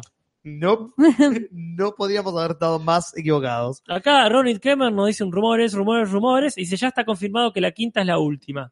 A ver, pues, ge- genial si lo confirmaron hoy. Lo último que yo leí fue que Vince Gilligan había dicho seguramente la quinta sea la última porque tenemos el mismo plan que tuvimos con Breaking Bad. Ah, Cuando hicieron Breaking Bad, Gilligan sabía que iban a ser cinco temporadas. Entonces, por eso el, el canal le pedía y la gente le pedía y él dijo, yo ya sé cómo termina y para llegar a donde yo quiero le quedan tantos capítulos, no puedo hacer más. claro. Porque la cubo. Te puedo no hacer un spin-off si querés. Claro, eh, ahí, ¿eh? ahí Ah. tiene mi atención, señor El Gilligan. spin-off de Nacho viene ahora. Claro. Pero yo creo que dos temporadas le quedan si se lo toman. Porque si no, siento que la temporada que sigue va a tener que ser como decís, pa, pa, pa. Los 10 capítulos al palo hasta que conocemos ese Sol Goodman que conocemos en la segunda temporada de Breaking Bad, que está súper corrompido y con cuerpos encima prácticamente. sí. Tiene muchos muertos ese Sol Goodman. Este no. Sí, Este está sí, muy sí. jovencito. Sí, sí, sí, sí. Está Eh, jugando todavía. Está jugando Sí, a ser Saul Goodman, claro. Eh, yo creo que lo que va a haber en la quinta temporada es en la primera muerte. Saul Goodman va a tener que estar relacionado con la muerte de alguien. Claro. Eso Claro. es lo que lo va a terminar de. Y si si no va la a ser de la de Kim, Kim, la de Kim, ahí, ahí es donde tira todo por la borda. Sí. Sabemos que la China ahí de- del centro de cosméticos no se va a morir, No, porque aparece, así la secretaria tampoco. así que está bueno, va quedando poca gente. O sea, Mike Sí. no, Frisch no, y sí, Es Kim. Kim. Bueno. O Hamlin. Eh, O Hamlin, sí, puede ser también. Bueno, este, ¿qué nos queda? ¿Estamos? Sí, yo ¿Algo para siendo, decir? siendo la hora que es, Yo no sé. y son las 12 y 7 y Ah. tenemos que la encuesta, el título, Y yo Y- quisiera agradecer un poco a todo lo que fue la movida, la Crack Bam Boom, Sí. que no me gustaría terminar este, esta emisión sin agradecer a la muchachada que, que se acercó ahí a Rosario, a los que ya vivían ahí, a los que no sabíamos que iban a estar y consiguieron o empujaron el proyecto este de Expediciones Samay. O sea, realmente les agradezco muchísimo a todos los que nos dieron una mano. Obviamente, eh, Zagarnaga fue el, eh, el, el inicio, sí, no, el protagonista, pero en el sentido que fue lo primero que fuimos a hacer. O sea, llegamos a- ahí a la. Zagarnaga a fue lo primero que fuimos a hacer. Sí, a salvar a hecho. Zagarnaga.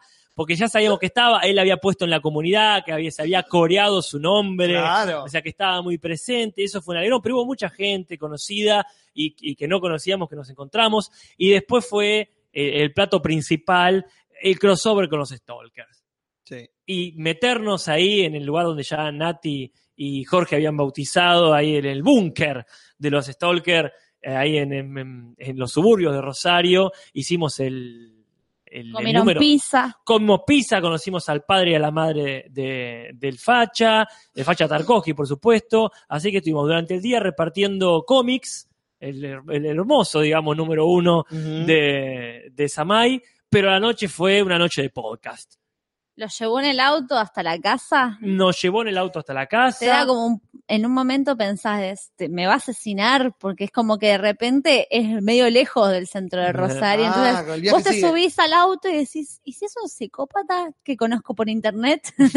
Y, pero, pero si es un psicópata, pensar eso. prefiero que sea él. A ver, Claro, psico- si que me va a matar un psicópata, que sea él. Nos hizo un recorrido enorme, no lo voy a contar acá. es que empezás a ver que te vas de la Ah, ciudad, te claro. vas, te vas, te vas. Decís, ¿Dónde estoy yendo? Sí. Bueno, no, no voy a contar con detalles porque ya para eso estuvimos ahí, acerca del recorrido que nos hizo, que conocimos el cine El Cairo, que no puede ser más hermoso.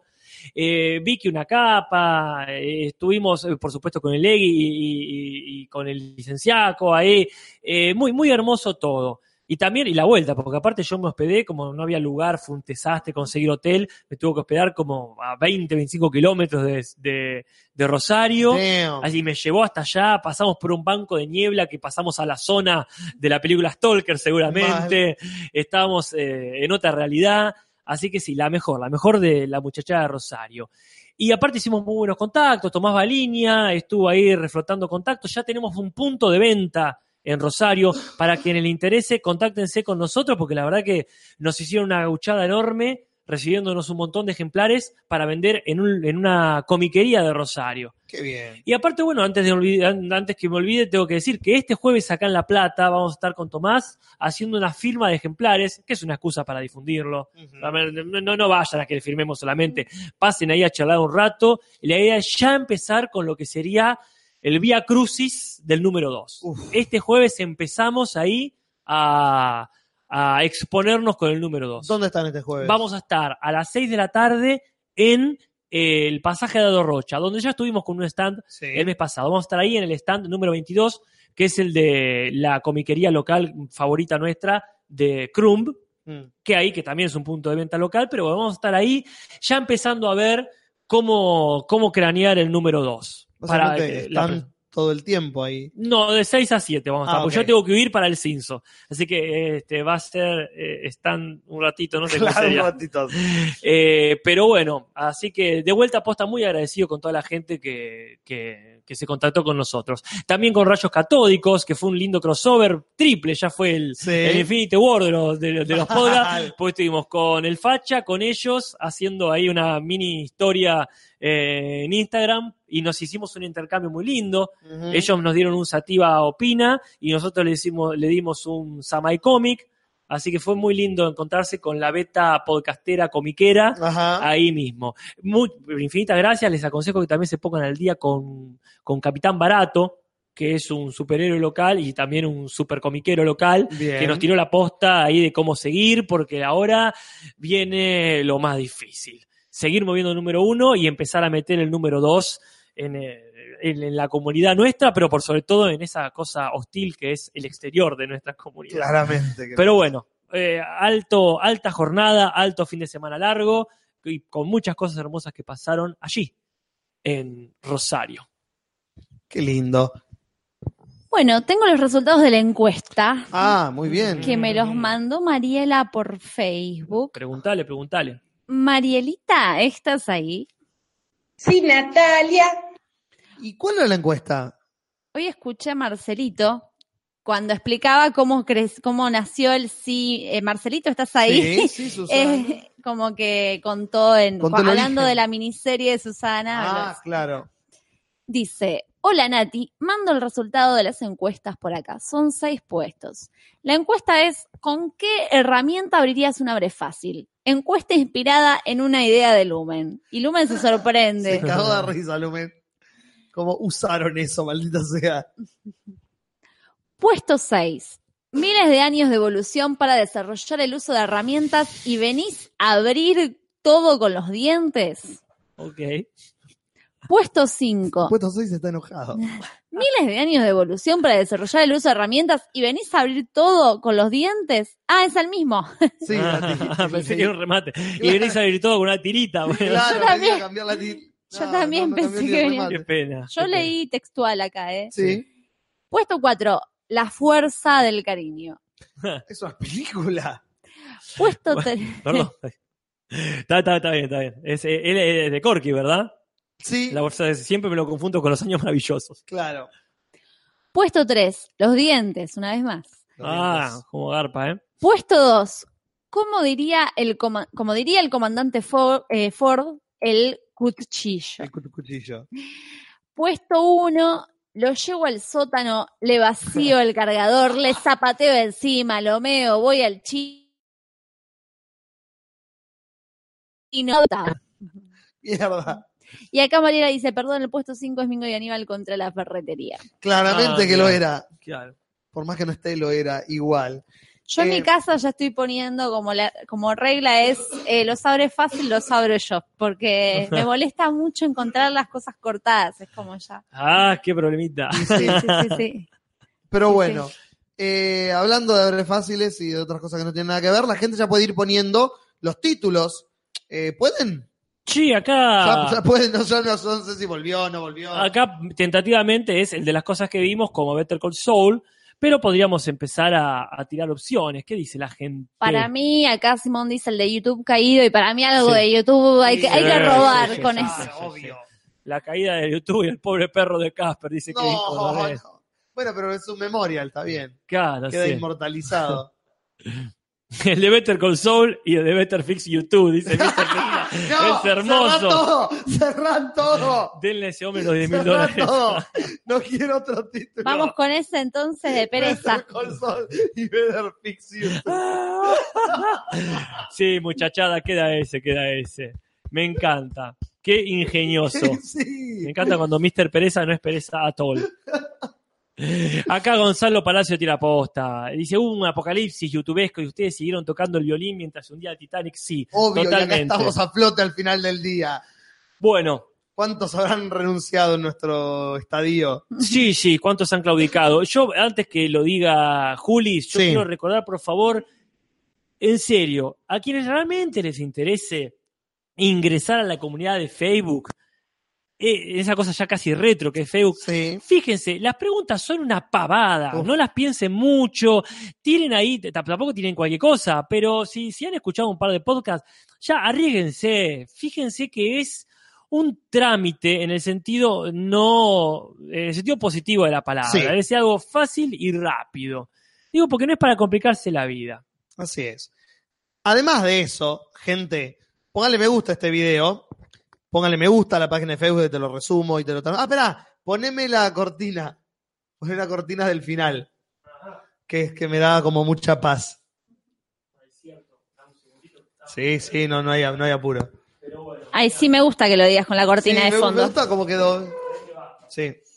Vamos con el sound. Se terminó. Gente, póngale me gusta a este video, póngale me gusta a la página de Facebook de Te lo resumo y te lo transmito así nomás. Suscríbanse a los canales de Te lo resumo, te lo transmito así nomás. Y el Cinso Podcast todos los jueves a las 7 de la tarde. Vayan a patreon.com barra te lo resumo y déjenos plata para que podamos pagarle a YouTube para que arregle su puta página. Vayan a la comunidad Te lo transmito podcast en Facebook, contesten las preguntas, como dijo el profesor Uncal, y así ingresen a la comunidad como se debe. Eh, vayan a arroba, te lo transmito en Instagram y síganos, como están haciendo las personas que nos están viendo transmitir en vivo en este momento. Arroba, te lo transmito en Twitter y síganos por ahí. Eh, haga- hagan eso, dejen en los comentarios, no en el chat, en los comentarios de qué temas quieren que hablemos, qué les pareció, qué opinan sobre el tema que de la semana que viene, que va a ser el amor libre y las relaciones abiertas, que yo me encargaré de contestarlos para el martes. Yo, Natalia, yo me encargaré de contestarlos para el martes que viene. Bueno, la consigna es. Y la consigna para el martes que viene es: ¿qué opinan del amor libre? Del poliamor. Del poliamor. Después la escribimos, si ustedes pueden contestar, la ponemos en la comunidad. Todo eso y mucho más mientras Casper me acerca cada vez más el celular, todos los martes a las 22 horas por YouTube. Gente, hasta la semana que viene. Hasta la semana que viene.